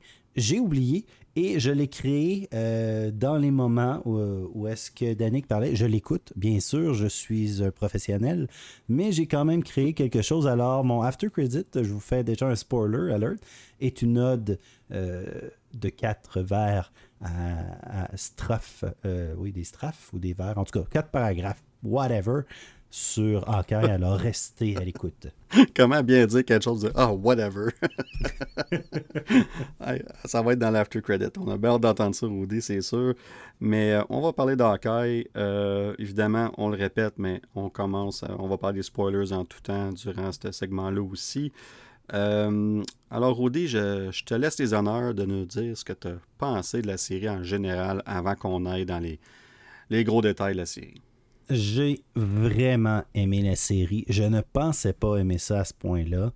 Euh, j'ai lu, j'ai lu les BD. Euh, la, bande dessinée, dans le fond, sur laquelle c'est inspiré grandement et euh, petit astérix en partant, malheureusement, il n'y a aucune mention de cette BD ou aucune, euh, aucun remerciement. C'est carrément euh, un copier-coller quasiment au niveau artistique, etc. de la BD de Hawkeye, euh, de l'auteur qui m'échappe. Je crois que tu l'as, la BD, ou tu l'as lu toi aussi. Peut-être tu peux m'aider sur l'auteur et le dessinateur. Mais en tout cas, c'est vraiment, vraiment, vraiment très, très bon. J'ai adoré le feel de Noël, Kate Bishop Clint est fantastique. On découvre un nouveau, euh, un nouveau Clint, mais il a toujours été le même, mais on va plus en profondeur. Là. C'est, vraiment, euh, c'est vraiment bien. Euh, un petit peu, je, dirais qu'il n'y a, pas trop de surprises. quelques-unes, mais qu'on peut s'y attendre. c'est un bon. Ça me fait penser un peu à Arme fatale. Bon, L'arme fatale. Oui, c'est une bonne comparaison. Hein, ça, c'est le titre québécois. On parlait de mauvaise traduction. Lethal Weapon, l'arme fatale. On dirait un film d'amour en, québécois, tu sais, arme fatale. Mais c'est la traduction euh, telle quelle. je sais, mais ça sonne, ça. sonne bizarre. C'est comme si on disait justement l'œil de la chouette. Euh, mais euh, ça me fait penser un peu à Lethal Weapon. Tu sais, c'est juste drôle, mais pas drôle à s'en esclaffer, drôle à sourire, un feel-good, euh, une série, euh, des beaux moments, des beaux moments d'action, des belles chorégraphies. Vraiment, j'ai beaucoup apprécié les chorégraphies. Euh, puis on découvre Kate Bishop. Ça l'ouvre des portes aussi pour justement les West Coast Avengers, puis les East Coast Avengers. les Young Avengers. les Young Avengers. Euh, ça nous met sur la table encore plus de détails peut-être sur euh, l'organisation que Yelena, euh, Yelena, je sais pas trop comment, pas Yelena, les Dark Avengers. ah, toi, tu parles, ah. ben, tu parles le groupe de, que Val, la, la, Oui, Val, c'est ça. Yelena fait partie, mais en tout cas, ferait partie, mais je pense pas que Yelena est, méchante de toute manière. fait que il y a quelque chose qu'on sait pas, c'est ça. C'est ça, exactement. C'était plus de la vengeance. Là. Je pense pas qu'elle va joindre nécessairement les Dark Avengers euh, en tant que telle, mais bon, on verra. Euh, oui, les Thunderbolts. Euh, oui, merci, Danick. J'ai un petit peu de misère ce soir, ben, les références. Ben, tu as raison aussi, parce que je, fais une petite parenthèse pour ajouter à ton sujet, mais euh, euh, John Walker, dans le fond, qui est US Agent, fait partie des Dark Avengers dans les BD, tandis que... Yelena fait partie des Thunderbolts. Euh, donc, est-ce qu'on s'enligne pour un mix des deux dans le MCU? J'ai comme l'impression que, ça va être ça. Je, je, pense pas qu'on va prendre... Moi, je pense qu'on va aller avec le thème Thunderbolts. Euh, parce que Dark Avengers, tu prends. Parce que là, tu vas avoir un prochain film d'Avengers éventuellement. Tu vas avoir les Young Avengers qui vont arriver inévitablement. Ben, c'est ça. Fait que moi, je pense que Thunderbolt serait le, le meilleur bet, mais tu as raison, c'est comme un mix des deux. ça fait beaucoup de Vengeurs. Ouais, c'est ça. Exactement. fait que, mais oui, en gros, c'est vraiment une belle série. Il y a beaucoup de beaux, de beaux, de beaux moments la, complicité entre euh, les acteurs euh, de, de, Clint et de Kate qui, se, qui, sont dans le fond encore là. je, suis vraiment désolé, chers auditeurs. Euh, mes références font pitié ce soir. Mais les deux, la complicité entre les acteurs est superbe. J'ai beaucoup aimé, Echo ou slash Maya Lopez. C'est vraiment plaisant de voir des personnages avec des, des bon des des handicaps. Là, je suis désolé pour. C'est vraiment pas le, terme. Je ne veux pas dégrader euh, nécessairement, euh, mais, euh, un handicap. comme Maya Lopez au niveau de, l'audition. c'est vraiment intéressant. Yelena, honnêtement, à chaque fois qu'elle est là, elle vole le show. Ouais, fantastique. Pour elle, Ah oui, superbe. Quasi, je l'adore, vraiment. J'étais surpris, il était très intéressant. Même j'ai lu un article qui voulait faire un film avec avec Spider-Man et tout. J'étais comme, ben là, calme tes nerfs. ton rôle, il, Lui, il, est dans l'MCU, il pense qu'il peut faire ce qu'il veut. Ah oui, c'est ça. On se calme. C'est comme le pompon. Euh, oui, le Tracksuit Mafia. Moi, j'ai écouté en français, mais je sais que à cause de mes enfants. T'as écouté la série complètement français, pas en anglais? Complètement français cette fois. Ben, habituellement, j'écoute les deux. J'écoute en français et en anglais. Mais bon, avec le temps des fêtes, etc., j'ai pas eu autant de temps que d'habitude. je l'ai juste écouté en français. C'est correct. Beaucoup d'auditeurs euh, que certains qui puis je, dis ça puis j'ai absolument rien contre les traductions françaises, mais moi je suis j'écoute dans la version originale, que ce soit français ou anglais. évidemment, je n'écouterais pas un film espagnol dans la version originale. Mais euh, bref, je, serais curieux de voir comment est-ce que euh, Clint, Kate ou même. c'est quand même bien. Mais petite anecdote là-dessus, mon fils de 5 ans, au premier épisode, on a écouté en canadien, français-canadien. Puis là, le deuxième épisode, la voix était bizarre, puis j'étais comme je, m'habituais pas. Puis, puis là, mon fils de 5 ans, c'est pas la même voix, papa. De quoi tu parles? Non, c'est pas la même voix. Il dit, t'as pas mis la bonne voix. Je, de quoi tu parles? T'as 5 ans. Euh, retourne t'asseoir, puis comme on dirait, ferme-la. mais, Colin, Esprit, il avait raison, le petit maudit. Je regarde, euh, je regarde, je l'avais mis en français, français. Fait que sa voix, la voix française est totalement différente que la voix. Puis y a pas. Nous, on a un français international qui est, qui est quand même différent du français international français. Euh, mais les deux sont, sont similaires, mais il y a quand même des différences au niveau des termes. Euh, mais le français canadien était très bien. Pour ceux qui veulent l'écouter en français canadien, là, vous ne serez pas nécessairement déçus. Euh, c'est certain que j'aurais aimé ça l'écouter en anglais. Je vais peut-être le réécouter éventuellement, mais moi, je, comme tu me connais, Danick, je ne suis pas quelqu'un qui réécoute nécessairement beaucoup les choses. Euh, je suis quand même satisfait là, de, de- de l'expérience en français. Mais j'ai manqué les bros. Euh, je me rappelle plus, par exemple. C'est quoi qu'il disait? Ouais, c'est quoi qu'il en disait? français. Il faudrait que je le réécoute. Je, le- je me rappelle pas qu'est-ce qu'il dit en français. Je pense pas qu'il le dit aussi souvent ou il dit pas la même affaire. ils doivent continuer la phrase qu'il disait ou peu importe. Ouais, pas mal, c'est ça. Je pense pas qu'il dit bro tout le temps. Ah, c'est Euh, tellement drôle en anglais. Là, c'est- Ouais, c'est ça. Fait en tout cas, son- il était drôle. Eleanor et Jack, euh, euh, un beau petit couple, c'est drôle. euh, sont corrects. Euh, Eleanor, on se rend compte. et là, on, ce qu'on peut dire qu'on rentre dans les Oh oui, j'ai- déjà dit aux Bon, gens de, oui, de- bon. de- à, leur propre risque. Là. On est là. Ben, Eleanor, c'était, évident. C'était Ah, évident. ben oui, Par contre, je m'attendais, je m'attendais à plus voir Madame Masque.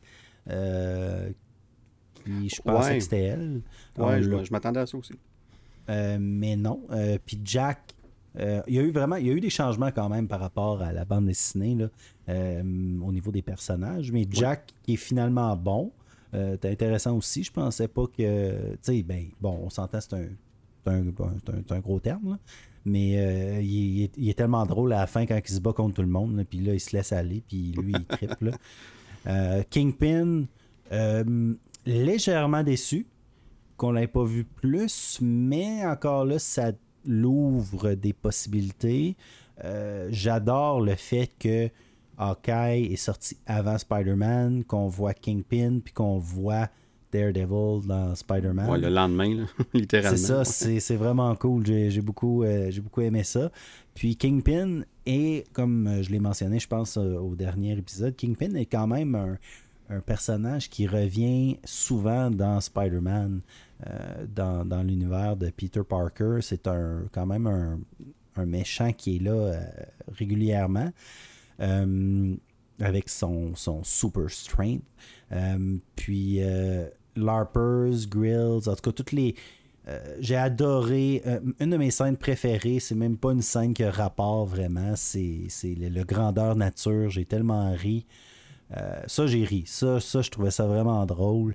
Que Hawkeye slash. euh, euh, aïe, j'ai vraiment de la misère. non, mais Hawkeye slash euh, son autre alter ego euh, en Ouais. or. Danick, Ah, s'il te Ro- Ronan, Ronan. plaît. Ronan. Non, c'est- Colin. J'étais comme Kate qui. Ronan. Ouais, ouais, non, mais c'est ça. Mais Ro- slash sais, arrive là, puis dans un grandeur nature, se bat avec des policiers, des pompiers, etc. Vraiment, vraiment très drôle. Dans la bande dessinée, pour ceux, je vais pas faire un spoiler pour la bande dessinée, mais cette bande-là, c'est les habitants de l'immeuble qui finit par acheter. Ouais, Euh, il, ben, vit, il vit dans. ben, ouais, c'est le propriétaire de l'immeuble. Puis euh, Grills, qui est le, un des personnages des les LARPers, ce qu'on appelle. Là. Euh, Il vit avec euh, lui, évidemment. C'est comme son. Pas son confident, mais c'est comme un ami. C'est comme son meilleur ami, dans Ouais, le fond, exactement, dire. Puis ouais. la seule affaire, par contre, c'est que dans la bande dessinée, pom, pom, pom, pom, pom, il meurt. Ouais. Fait que je m'attendais, je m'attendais à qu'il meure pour vrai. Euh, je pensais qu'il allait le tuer, que ça l'aurait aidé, mais finalement non. Je pense qu'ils ont gardé le feel good justement. Ouais, Il n'y a c'est pas ça. eu trop, euh, il y a pas eu vraiment de gros dégâts là, dans, dans- dans cette série là. Non, Euh, Non, pas vraiment. fait qu'en en gros, vraiment, je te dirais un 8 sur 10. Euh, comme je dis, la seule chose pour moi, c'est la fin. euh, que je trouve c'est rapide. C'est très, très rapide. c'est bing bing badaboum, puis euh, ok, on fête Noël chez Clint. C'est fini. C'est un peu là que je trouve que, le bas blesse dans les séries un peu de, de, mm-hmm. de Marvel. Comme je dis, Loki et Wanda, j'ai pas grand chose à dire, mais encore là, WandaVision, ça a été rapide comme dernier épisode. Euh, bien fait, beaucoup mieux fait même, je trouve, mais rapide. Euh, puis Loki, ben Loki, je, pense que c'est mon Saint Graal pour le moment. Euh, alors, c'est ça pour Hawkeye. Non, puis tu parles de la, finale, puis c'est un, un, point intéressant que tu amènes parce a beaucoup de gens qui disent comme toi que les finales sont un peu rushées, si on veut.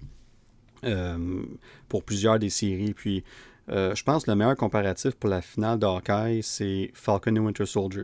Je trouve que les deux séries en général, même si c'est pas les mêmes thèmes puis le même, euh, même style, si on veut, je trouve qu'on suit un, pattern similaire, excusez mon, anglicisme. Mais en, gros, c'est ça. Puis la, finale, à la fin, on, on, met tout le paquet. La différence, par exemple, c'est que je trouve que la finale de Hawkeye, je trouve que c'est en général mieux déroulée puis qu'elle faisait plus comme le, pacing, si on veut, du début à la fin, était mieux que celle de Falcon et Winter Soldier. Euh, Totalement. puis le but, c'est pas de comparer les deux, mais c'est de donner un exemple. Parce que la finale de Loki, euh, complètement différent. la finale de Loki, c'était pratiquement juste euh, du, de l'introduction He Who Remains, puis c'était beaucoup de parlage. jaw dropping. C'est ça. T'avais juste la... Il y a des gens qui ont, je me rappelle, qui ont critiqué la fin de Loki parce qu'il n'y avait pas beaucoup d'action. Mais moi, à l'inverse, j'avais juste la mâchoire par terre. Là. Ah. oh my God! intrigué, intrigué, puis euh, euh, je dirais même quasiment hypnotisé là, par euh, ah, comment est-ce que Jonathan Majors, qui est exceptionnel dans le rôle de, de Kang, comment est-ce qu'il a fait ça? Mais, mais pour venir à Hawkeye, j'ai, puis tu sais, je, commence par la fin, mais on va, je vais en parler un peu de, de mes moments préférés. Là. Mais euh, j'ai trouvé que la fin, en général, c'était très bien. Euh, moi, j'ai. Euh, on, va parler de Kingpin dans le fond parce qu'évidemment, c'est un des personnages qu'on attendait depuis le début de la série. On savait que ça en venait. lors de l'épisode 3, on a vu son bras, si on veut, là, avec Maya dans le, le dojo, là, où qu'elle faisait son taekwondo ou judo, peu importe. Puis on, voit un bras qu'un personne qui fait un petit, un petit rire, puis j'ai tout de suite reconnu le, le, rire de Vincent D'Onofrio. Fait que on savait tout de suite que c'était Kingpin. Puis en sachant le background des deux personnages dans les BD, dans les comics, c'était évident que c'était lui. Donc ça, pour moi, c'était, pas une surprise, mais j'avais hâte de le voir. Puis où est-ce que je suis d'accord avec toi, c'est que je, je pense qu'un épisode ou deux de plus aurait été bénéfique à la série. Mais sinon, si tu gardes ça à six épisodes, je pense qu'on aurait dû introduire Kingpin à l'épisode 5 et non pas l'épisode 6. Euh, je, sais qu'on l'introduit sur une photo de téléphone euh, vraiment pas HD euh, à la fin du cinquième épisode, mais on ne l'a pas vu du tout l'épisode. Moi, je pense qu'il aurait fallu qu'on ait un épisode 5 où ce qu'on on, passe du temps avec lui, puis qu'après ça, l'épisode 6, c'est là qu'il se bat, puis tout ça. sais. Mais si on met ça de côté, j'ai aimé comment est-ce qu'on l'a amené dans le MCU. On a gardé les thèmes qui fonctionnaient dans la série Daredevil. Comme l'épisode 6 commence, puis c'est lui qui arrive. Il est, imposant, il est dominant. Euh, quand il parle à Eleanor, la mère de Kate, là, il, comme son petit tic nerveux, comme ça joue, il a comme un. Ça, twitch là, quand il quand il est pas content, puis là, il dit, il la regarde, puis elle est, est comme I'm out, tu sais, comme je, euh, ma fille, elle s'approche de la vérité, puis je veux sortir de ça. Puis lui, il est comme, tu sors pas de ça. Il n'en est pas question. Puis quand elle dit, je vais, j'ai, comment qu'elle dit ça? Elle dit, j'ai, des preuves sur toi, ou j'ai de l'information sur toi, en voulant dire, en voulant dire, laisse-moi, laisse-moi partir, puis inquiète-toi pas avec ça. Puis lui, tu sais, il est comme, really, là, comme, il dit comme, euh, euh, dans l'esprit du temps des fêtes, je vais te laisser une chance pour pour revenir sur tes paroles puis dire on oublie ça. Tu sais, puis en tout cas, j'ai adoré tout ce moment-là. Puis ah oui, il était, c'est un acteur débile. Pour le ah rôle, c'est fantastique. Puis justement, je pense qu'on l'a pas assez vu. C'est ça. Euh, à ce niveau-là. Bon, on a vu deux scènes, dans le fond. On a vu celle-là, puis on a vu celle avec Maya tout de suite après, qui est encore une fois superbe.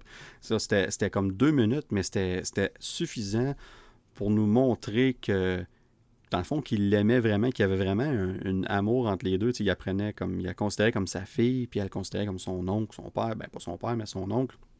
Puis, autant que elle que lui savait ce qui s'en venait, genre.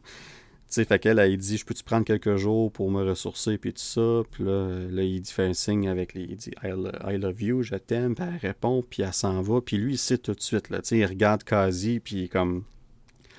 Il dit Il va falloir qu'on rappelle aux gens que c'est ma ville, c'est moi qui contrôle. Puis là, Maya, Maya s'est retournée contre nous, et non pas nous autres contre elle.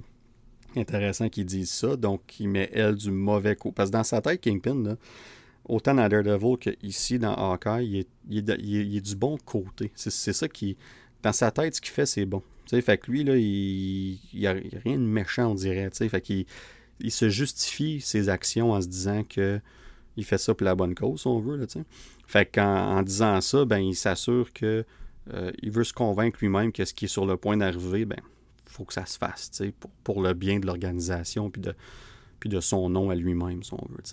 Fait que j'ai, vraiment aimé son. En général, puis l'autre côté que certaines personnes ont peut-être un peu moins aimé parce que l'affaire avec Kingpin, c'est qu'il y a beaucoup de gens qui ont accroché à, sa version de Daredevil, right? Parce qu'il était une version un peu plus euh, réaliste, si on veut, malgré qu'il était quand même très très fort dans la série. Il y a des moments très euh, spécifique ou ce qui démontre sa force dans les, saisons de Daredevil. Mais ici, là, il est une coche au-dessus. Il n'est pas battable. Quand il se bat contre Kate Bishop, là, il, se fait rentrer dedans, il se fait lutter par une voiture. Euh, malgré tout ça, il se relève, il, il lance. J'ai aimé ça, moi. J'ai ben ça, même son petit chapeau. Euh... Ben ça, ça c'est sorti d'une BD directement. Comme c'est lui qui a choisi avec l'espèce de chemise hawaïenne. Là. Ouais, ouais, et puis le, petit chapeau, là. Ouais, le petit chapeau, c'est ça. Puis c'est. Ça, ça, sort d'une BD avec Spider-Man, justement. Je ne me rappelle pas laquelle mhm. exactement. Puis c'est lui qui l'a choisi. Il a, il, a, vu ça, puis il a dit Je veux mettre ça dans la série. Puis ils l'ont fait. Fait que, tu sais, puis évidemment, il y a sa fameuse canne qui, est très dans les comics, il l'a toujours, puis il s'en sert comme arme aussi, on la voit là. Euh, ça, c'est intéressant. Euh, puis de le voir se battre, puis comme il, limite un super, soldat, un super soldier, là, surhumain, puis euh, je pense pas qu'on va aller là. Je pense pas qu'on va justifier ça avec qu'il a pris un sérum ou quoi que ce soit, ou qu'il a des pouvoirs. Je pense qu'on veut juste démontrer que le gars, là, il est c'est un ours. C'est un ours. Puis malgré qu'il est colosse, dans les BD, c'est confirmé qu'il y a juste 2% de gras. Fait que son, son immense stature, malgré qu'il est vraiment gros, c'est tout du muscle. Puis c'est ce qui explique pourquoi il est aussi fort dans les BD. Fait que je trouve que la, version qu'on a ici dans Ankai est beaucoup plus euh, un, reflet, si on veut, de, du Kingpin dans les BD. Puis moi, j'ai vraiment apprécié ça. La seule chose, comme j'ai dit tantôt, j'aurais aimé le voir plus. Euh, puis, euh, fait que là, ça ça, parle évidemment un peu de, Kingpin. Je vais retourner un peu au début. J'ai commencé à l'envers, mais on va revenir tantôt vers la fin. Mais euh, bref, comme toi, Rudy, j'ai adoré Clint Hawkeye là-dedans. C'était le fun de le voir aller de voir son personnage évoluer, de, passer du temps avec lui, ce qu'on n'a pas pu faire dans plusieurs films avant ça, peut-être un peu plus dans Age of Ultron puis dans Endgame, mais même là, je trouve qu'on a vraiment été une, coche au-dessus encore avec lui. Puis c'était vraiment intéressant de voir aussi qu'il était malentendant, d'ajuster cette, dynamique-là, qui évidemment qu'on sort des BD. D'ailleurs, euh, au lieu de chercher les noms tantôt, c'est Matt Fraction qui a fait qui a écrit la série de BD. puis c'est David Aja. Agia, je pense que c'est Aja. oui, exactement. Puis il y a une ou deux BD, euh, deux, je pense deux volumes qui sont par un, autre artiste, puis carrément, j'ai été déstabilisé là, quand que... Tu vois la différence, hein? Oui, c'est le, ah, dessin. Incroyable. Ouais. ouais. moi, je pensais quand je le lisais, puis la seule raison pourquoi je me disais que c'était la bonne suite, c'est parce que je l'ai acheté sur Comixology, puis ils m'ont donné tout dans l'ordre que je dois les lire, puis même aussi, ah, j'étais comme moi, j'ai j'ai skippé des pages ou ah, moi, je, moi, moi, je l'ai, euh, je l'ai emprunté. Oui. Emprunté gratuitement. Ben voilà, fantastique, tu vois, c'est le fun. Tu as des contacts, c'est parfait. oui, c'est ça. Mais euh, bref, j'ai vraiment aimé ce qu'on a fait avec Clint. J'aime où ce qu'on va avec lui. Euh, d'ailleurs, j'ai adoré. Pour moi, je pense l'épisode 3, c'est mon épisode préféré. Euh, l'épisode 3, là, vraiment, 3 puis 4, je dirais là, que c'est mes deux épisodes préférés. J'ai adoré l'épisode 3 où on, on, le voit se battre dans l'espèce de, hangar, la place abandonnée de jouets. puis qu'on voit vraiment Hawkeye, pour la première fois de la série, être Hawkeye, là, tu sais, comme il, tire des flèches à gauche par à droite, puis il sort de ça, puis on voit aussi Kate Bishop, ça, pour la première fois, les deux se battent ensemble, tu sais. Fait que c'est vraiment intéressant. Puis on voit aussi l'introduction de Maya Lopez dans cet euh, euh, épisode-là. Euh, tout comme toi, je suis d'accord, Rudy, personnage super bien fait. Belle introduction au personnage qui va servir à la série Echo qui devrait sortir en 2023. Mm. tournage va commencer dans les prochains mois. et Moi, oui. Est-ce que tu as aimé les flèches? Moi, j'ai aimé les flèches. j'ai trouvé ça. Ah, ben les flèches sont un personnage en soi dans la série. Ah c'est ça que j'aime, comme euh, dans l'épisode 3, la, quand il y a eu la, la, Pim, la Pim Harrow qui a grossi la flèche avec l'auto. Super. J'étais mon sous-sol tout seul, puis j'ai lâché un petit cri. J'étais comme, c'est bien le fun, ça. c'est vraiment cool. Cet épisode-là était fantastique. Vraiment, j'ai adoré cet épisode-là. Euh, les, Puis quand on voit, évidemment, un autre aspect que j'ai aimé de la finale, c'est justement quand il sert des. toutes sortes les, les special euh, arrows qu'il appelle, les flèches spéciales. Euh, c'était le fun de voir ça, tu sais. Fait que bref, dans le cas de Clint, super, puis de voir aussi qu'on a vu la continuité de l'histoire de Yelena. Euh, qui était euh, à la recherche de Clint après ce que, à la fin de Black Widow, que Val lui dit Ah, ben j'ai trouvé c'est qui qui a supposément qui aurait tué euh, Natasha. On savait que c'était pas vrai, mais quand même, ça a été suffisant pour Yelena d'être convaincue puis de partir à ses trousses. Fait que de voir son introduction dans l'épisode 4, la, la, scène de combat sur le toit, c'était super. J'ai vraiment aimé ah ça. Super bien fait. le, le reveal aussi de, de Yelena quand on enlève le masque, même si on savait pas mal tout que c'était elle. Le reveal était super bien fait. Puis l'émotion de Clint quand il réalise ce qui se passe, puis il est comme. Là, il y a une Black Widow qui était engagée pour me tuer. Là, il regarde Kate, puis il dit Tu t'en vas, c'est rendu sérieux. Puis c'est là que la série est devenue comme une coche de plus sérieuse. Puis j'ai fait comme OK, tu sais. Puis là, elle, voit, elle, comprend. Elle est triste, évidemment, elle est fâchée, mais elle comprend. Puis là, dans l'épisode 5, on voit, tu disais, parler de Ronin tantôt. Un autre aspect qui est intéressant de la série, on voit vraiment qu'il essaie de faire le deuil de ce personnage-là, puis qu'on voit que ses actions le suivent, le hantent. Puis clairement, Maya Lopez euh, en veut à Ronin en cause que Ronin a tué son père jusqu'à temps qu'on se rende compte que c'est tout euh, Kingpin qui est en arrière de ça, mais quand même, l'idée en arrière de ça était super intéressante. Puis j'ai. Moi, j'avais peur qu'on révèle que c'est quelqu'un d'autre qui était dans le costume, genre Kazi ou peu importe.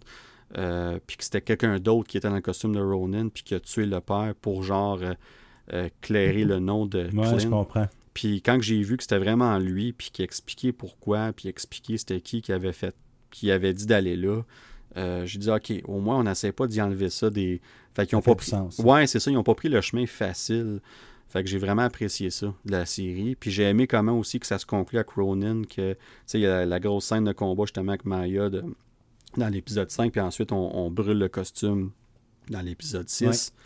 Euh, vraiment intéressant. Euh, évidemment, l'introduction de Kate Bishop, pour moi, c'était fantastique. Il n'y a pas une actrice autre que Hayley Steinfeld qui aurait dû qui aurait pu être choisi pour ce rôle-là. Ils ont carrément attendu quelques mois de tourner la série pour s'assurer d'avoir ses services parce qu'elle tournait une autre série. Je pense que c'est euh, Dickinson, Dickinson, Dickinson? Sur Apple TV, ouais, c'est ça. Fait qu'on voulait s'assurer qu'elle était libre. Euh, fait qu'on a attendu pour elle littéralement. Fait qu'on comprend pourquoi. Euh, c'est elle, Kate Bishop, est, née pour jouer ce rôle-là. Puis c'est un rôle qui va la suivre longtemps. Elle, là, va être dans ce rôle-là pour des années à venir. Oui, je pense certain, moi aussi. Ouais. Puis un autre petit point que je vais ajouter, puis je trouve ça intéressant, ce que les séries de Disney Plus font, c'est qu'ils, un peu comme Kate Bishop qui va devenir Hawkeye, puis là, dans Black Widow, on a vu Yelena qui devient Black Widow, Sam qui devient Captain America, entre autres, j'en passe quelques-uns, mais on, passe les, les, Le flambeau. On passe le flambeau, puis on, on garde les personnages, mais c'est d'autres personnes qui y jouent mais, on, intègre ça dans l'histoire, dans la continuité du MCU puis de l'histoire en général. Fait que ça, j'adore ça. On, évite de faire des reboots quand les acteurs ne peuvent pas être là, puis on continue ça. Puis pour vrai, là, les séries Disney+, je trouve qu'ils vont, ils vont servir à ça. Comme, on a She-Hulk qui s'en vient, qui va être un peu similaire. Euh, mm-hmm. Il y a plein de personnages qui s'en viennent, que ça va être ça. Fait que pour moi, j'adore ça. Parce que là, on voyait la dynamique entre Kate puis Elena qui était superbe. Leur dynamique était fantastique, Rudy. C'était comme j'adorais les voir les deux ensemble. Il n'y avait même pas d'action, puis j'étais comme, moi, je suis. La scène du macaroni, c'est super drôle. Ah, fantastique. Puis là aussi, quand ils sont dans l'ascenseur, puis elle essaie de toucher les boutons pour éviter ah, qu'Elena allait chercher Clint, puis c'est juste super bien fait. Puis tu prends une seconde pour y penser, puis ah, c'est Hawkeye puis Black Widow. C'est une continuité de la relation que Clint et Natasha avaient. Fait que c'est des détails comme ça, puis comme, j'avais même pas pensé sur le coup, puis c'est super, sais, fait que j'adore ces petits côtés-là. Fait que bref, euh, je suis d'accord avec toi, Audi, euh, j'ai... Euh, pour moi, j'ai adoré la série. J'avais des, quand même des attentes élevées, je dirais que mes attentes ont été atteintes, ils n'ont pas été surpassées. Euh, je mets quand même euh, WandaVision puis Loki, pas dans un ordre spécifique, au-dessus de Hawkeye dans mon classement. mais je pense que je mettrais Hawkeye au-dessus de Falcon et Winter Soldier. Évidemment, de, de What If aussi. en plein milieu en ce moment. mais pour vrai, c'est une, une série le fun. Ouais, une série le fun. Je pense qu'il va être facile à regarder encore une fois à nouveau. Euh, le thème de Noël qui a super bien fonctionné aussi. Euh, Tracksuit Mafia, super pour ce qu'ils devaient faire. Euh, moi, une des choses, par exemple, de la série, c'est qu'on savait que Kingpin s'en venait, mais tout au long de la série, je trouvais qu'il manquait de. C'est juste à l'épisode 4, comme je disais tantôt, que c'est devenu vraiment sérieux. Avant ça, je trouvais qu'il manquait, de... Il manquait une menace dans le show. Tu sais, c'est comme si on attendait Kingpin, parce qu'il en parlait tout le long, puis on savait que ça en venait, puis est où la vraie menace? On savait tout que Maya Lopez, que Echo serait pas, par la fin de la série, serait pas méchante. Kazi, ben, il était pas, on nous le montrait pas comme une grosse menace. Son rôle était super intéressant, j'ai aimé ce qu'il a fait. Euh, très différent des BD, mais quand même très intéressant. Mais encore là, pas une menace pour Clint ou, ou, Kate Bishop. Puis Tracksuit Mafia sont, sont là pour le, la comédie, mais ça, c'est ça dans les BD aussi. Fait qu'ils ont, super bien fait leur travail. Puis le bro, bro, bro, c'était. C'était. J'ai adoré, adoré ça. Ils ont super bien fait ça. Fait que ça, ça a super bien servi. Mais je pense que, encore une fois, je reviens à ça. Si t'es pour faire de Kingpin ta grosse menace de la série, on aurait peut-être dû l'introduire avant. Je pense que c'est ça, c'est le. C'est le, morceau là, qui manquait. Le bas qui blesse, là, un petit peu. Exactement. Fait que, euh, bref, euh, c'est pas mal ça. Euh, mon opinion là-dessus, j'ai. je sais pas pour toi, y a-tu quelques moments forts, Rudy, que. que, ben, comme je te disais, je l'ai parlé la scène du macaroni. L'arbre de Noël aussi à la fin, lorsqu'il tombe dans l'arbre de Noël. J'imagine que Spider-Man n'était pas loin. T'approches. il, il était proche. Pas ce jour-là, il, était, euh, peut-être parti ce jour-là. ah, puis le, fameux musical. C'est ça, j'avoue. Il y a une question que, qu'on se pose tout le monde, puis il y a une explication qui est quand même euh, plausible selon moi. Qu'est-ce que Ant-Man fait dans le musical? euh, ouais, c'est ça. puis ben là, c'est, ça laisse place à interprétation. Mais euh, moi, l'explication que j'aime, c'est que Ant-Man, euh, en allant reporter euh, une, l'une des pierres, aurait participé à la bataille ou aurait apparu et puis les gens se seraient rappelés de lui. Euh, j'imagine. Mais, mais c'est, ce que j'aime croire. Mais je pense pas qu'on va avoir une réponse à cette question, mais c'est intéressant. Non, c'est un, un, point que plusieurs personnes ont amené. Puis là, on peut aller dans les petits détails. On, là, on peut aller dans le nerd power puis commencer à expliquer que si ça se fait, si ça se fait pas, peu importe, on n'ira pas là, mais c'est un détail intéressant. Je me suis pas arrêté là-dessus, mais je me suis aussi posé la question qu'est-ce qu'il faisait là? J'ai comme l'impression que Ant-Man est très populaire dans l'univers du MCU. Euh, on, voit le costume à New York aussi dehors à un moment donné.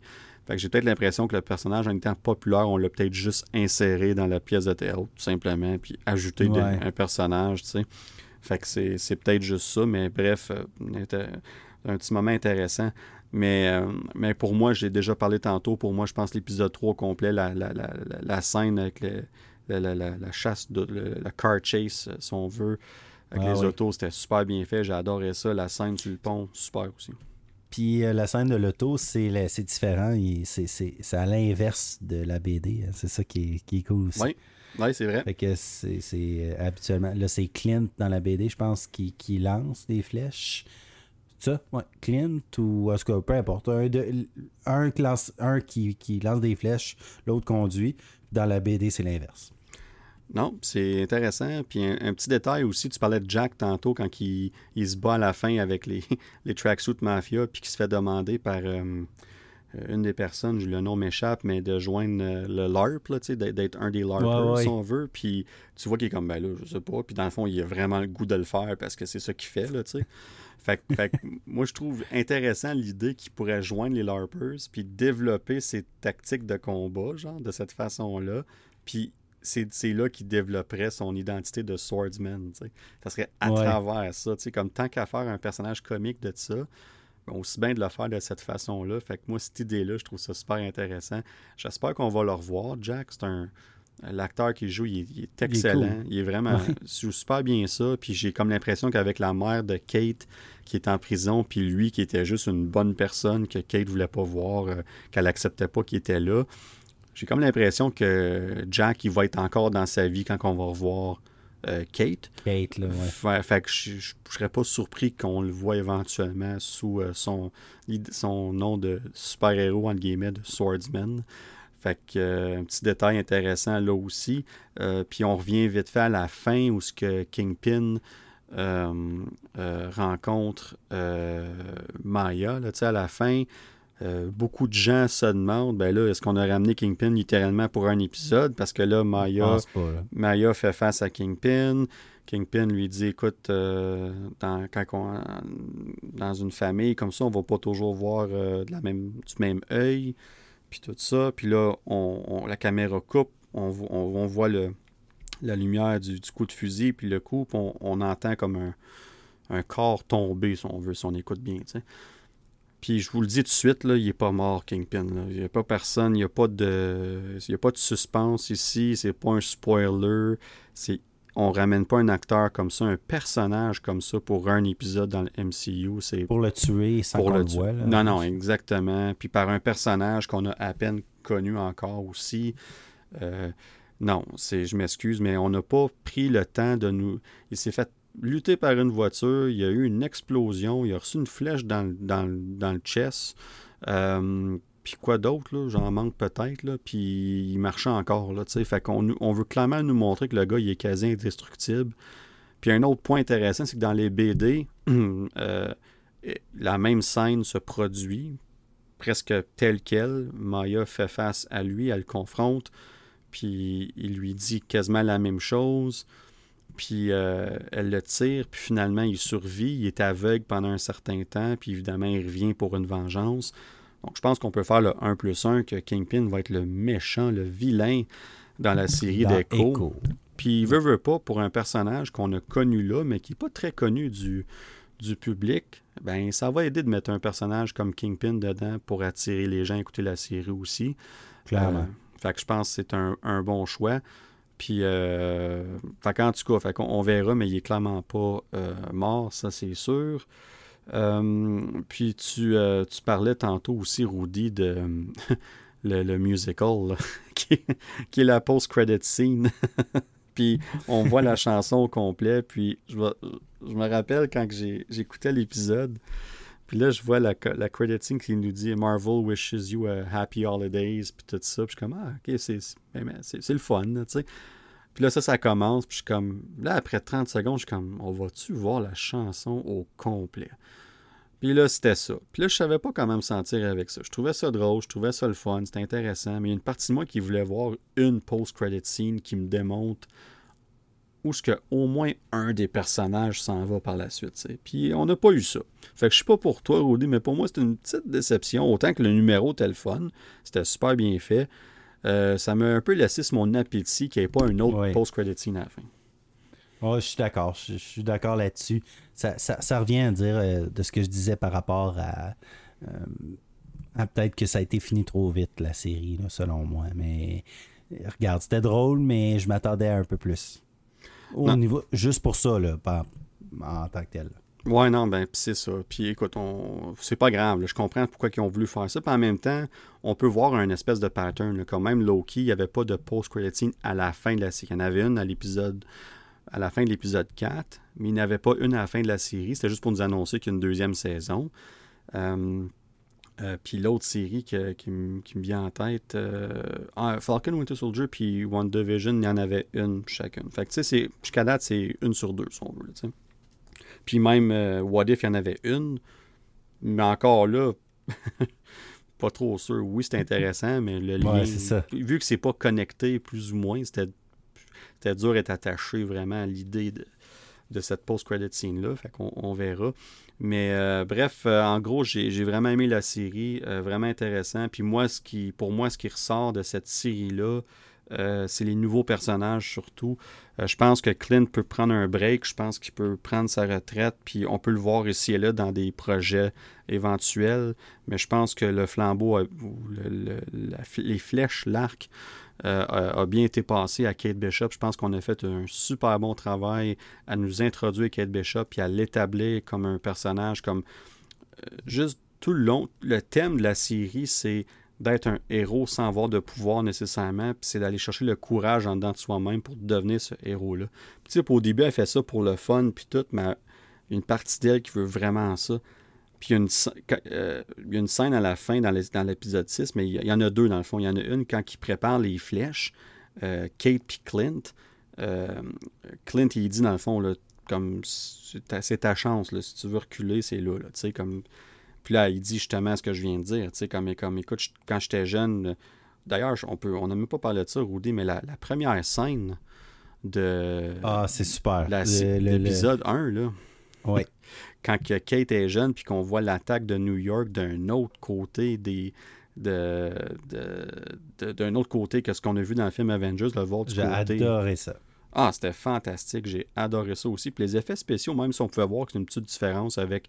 Mais en général, c'était super bien fait. On voit qu'il y a un gros morceau du budget qui était juste dans cette scène-là. Euh, mais c'était vraiment bien fait.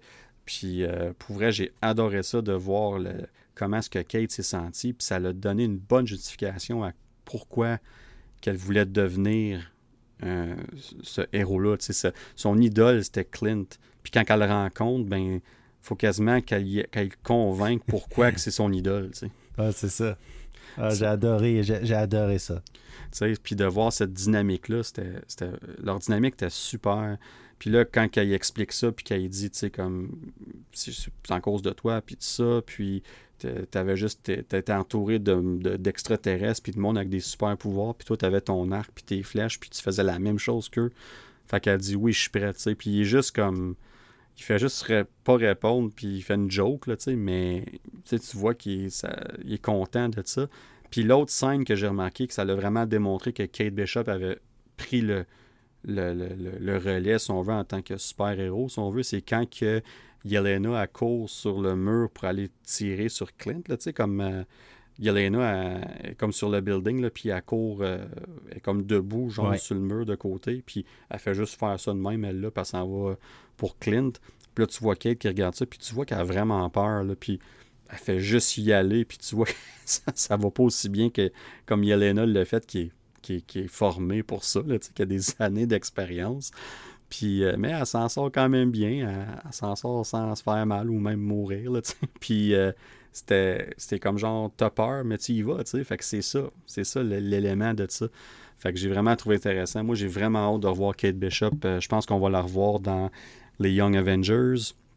je pense qu'on va la revoir éventuellement, peut-être une deuxième saison d'Hawkeye. Peut-être la revoir aussi avec avec Yelena un moment donné. Mais bref, euh, euh, vraiment intéressant de, de, voir ce que ces personnages-là s'en vont. Puis, euh, ben, je pense qu'on a fait le tour, Rudy. oui. Ouais, pour elle. Y a-tu des, des, quelques petits moments finaux que tu parler d'eux ou quelque chose là-dessus? Non, moi, je, je, garde toute mon énergie, le, ce qui me reste avant que les yeux me ferment pour mon ode. Mais je te laisse, ah. par contre, ton after credit, ta, conclusion, vas-y mon cher, avant que je me lance. Ah, parce que toi, tu veux finir sans beauté, je comprends ça. Mais la mienne, je, tu quoi? Je, je, je, reprends mes émotions, je, me concentre. Ah, ok, ben, je vais, je vais y aller parce que la mienne, elle doit être pas mal plus euh, normale, si on veut. Fait que euh, c'est une bonne chose que je commence, je pense. Euh, mais moi, j'ai écouté un film récemment qui s'appelle King Richard avec Will Smith. Dans le fond, c'est l'histoire du père Richard Williams, qui est le père, entre autres, de Venus et Serena Williams. Vous connaissez comme les deux des plus grandes joueuses de tennis au monde dans l'histoire c'est dans le fond, le film démontre comment leur ascension, si on veut, vers euh, comment est-ce qu'ils deviennent euh, joueurs de tennis professionnels. on voit beaucoup l'enfance sur la famille en tant que telle, puis le père, ce qu'il fait pour s'assurer que ses filles réussissent, pas juste au tennis, mais dans la vie en général, puis en tant que personne. Puis, euh, en tout cas, je vous le suggère, j'avais entendu comme quoi que c'était bon, puis on a décidé de l'écouter, moi puis ma douce moitié, quelques jours passés, la semaine passée. Puis euh, écoutez, c'est, euh, je vous le recommande fortement. J'ai adoré ce film-là. J'en ai eu des frissons. J'ai eu, c'était, il y a tellement de bons moments dans ce film-là. Puis le, le, rôle de Will Smith, on parle déjà d'une possible nomination aux Oscars pour lui. Puis non seulement j'y souhaite la nomination, mais j'y souhaite l'Oscar parce que c'est fantastique ce qu'il a fait dans ce film-là. Fait que bref, euh, j'en dirai pas plus, évidemment, aucun spoiler, même si c'est pas comme. Qu'est-ce qu'on. Ben, ça m'intéresse. Ben, je pense que, ouais. C'est vraiment un, excellent film. Puis, quand il a fini le film, moi puis ma femme, on s'est regardé puis on s'est dit Ah non, c'est pas fini, là. on aurait pris une autre heure. Tellement qu'on pensait qu'on était rendu à moitié du film quand ça finit. Tellement que ça passe vite, puis c'est bien fait, puis tout ça. Fait que, euh, en tout cas, bref, je vous suggère euh, King Richard qui est sorti euh, quelques mois passés, disponible comme, je pense, c'est location. Je pense pas qu'il est en streaming encore, mais vous pouvez certainement le louer là, pour, pour l'écouter. Mais là, Rudy, je te laisse finir avec ton, ton after credit parce que là, le, le hype est fort.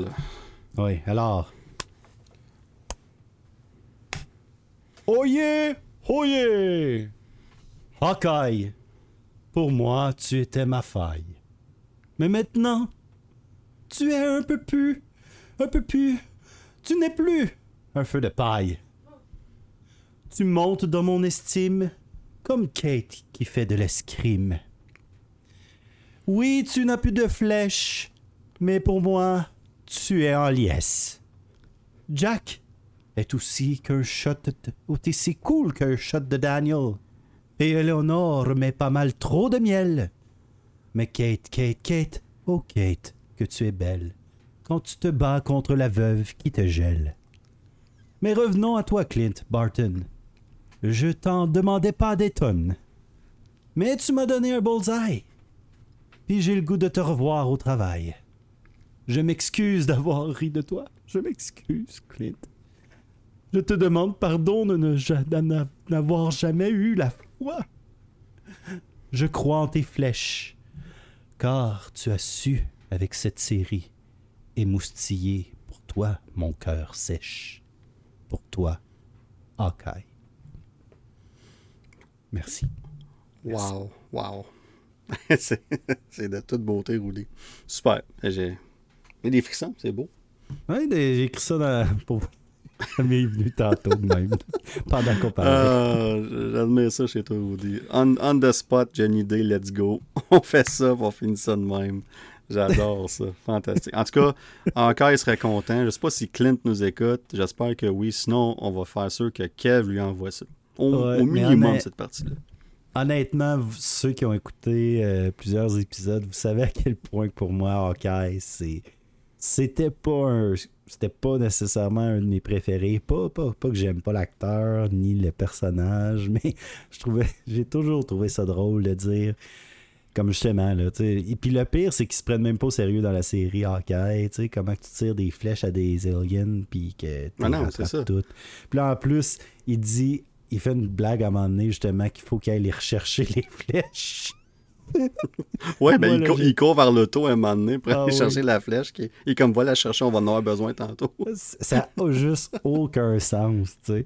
Euh, mais cette série-là m'a fait aimé Hawkeye, puis je pense plus jamais ne plus l'aimer.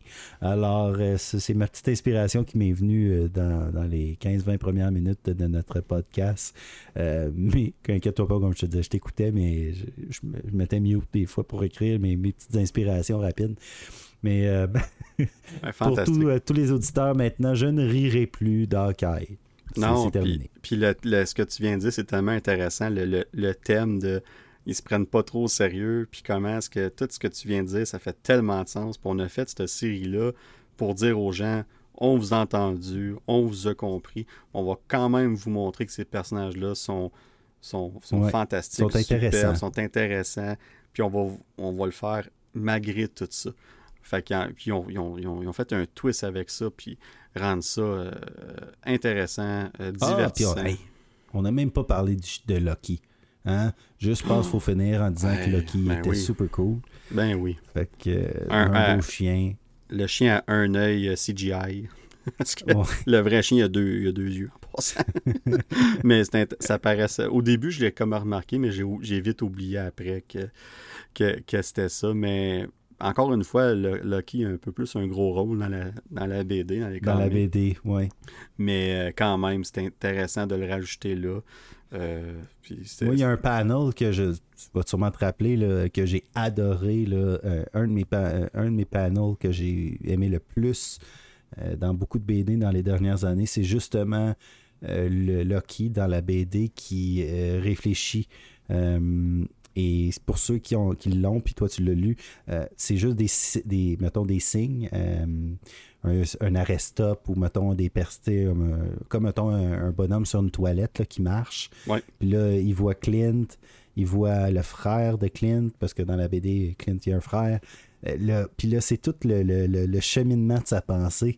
Euh, au chien, mais en signe, en, symbole. C'est vraiment, vraiment cool dans la BD. j'ai adoré ce panel-là. Euh, c'était vraiment, vraiment cool. J'ai adoré. Je l'ai montré à ma femme, ce panel-là, comment je trouvais ça intéressant de la manière qu'il avait fait parler le chien sans le faire parler. En tout cas, petite parenthèse. Mais ils ont beaucoup, euh, cette, BD-là, elle a beaucoup pour comme ils ont fait tellement de choses originales avec cette BD-là pour mhm. aussi aller avec les, langages par signe, entre autres, puis tout ça. Puis il y, a tellement de choses que euh, c'est vraiment une série superbe. Pour, vrai, là, on, en parle souvent, mais euh, lisez-la, ça vaut vraiment la peine. Puis surtout si vous avez vu la série d'Hawkeye, en tout cas, si vous nous écoutez encore en là, il y a des bonnes choses de l'avoir vu. Sinon, on vient de vous dire beaucoup de spoilers la série. mais euh, ça va à peine de la lire. Je pense que c'est vraiment intéressant mais bref, Rudy, je pense qu'on a frappé le deux heures, puis je pense qu'on a fait le tour. Un autre, encore une fois, euh, euh, super épisode à jaser, toutes sortes de choses qu'on aime, puis toujours amusé. Alors sur ce, je vous laisse et on se retrouve à la même Hawkshine, Hawk et Hawkpost. Alors voyez, passez une chouette soirée. À plus tout le monde.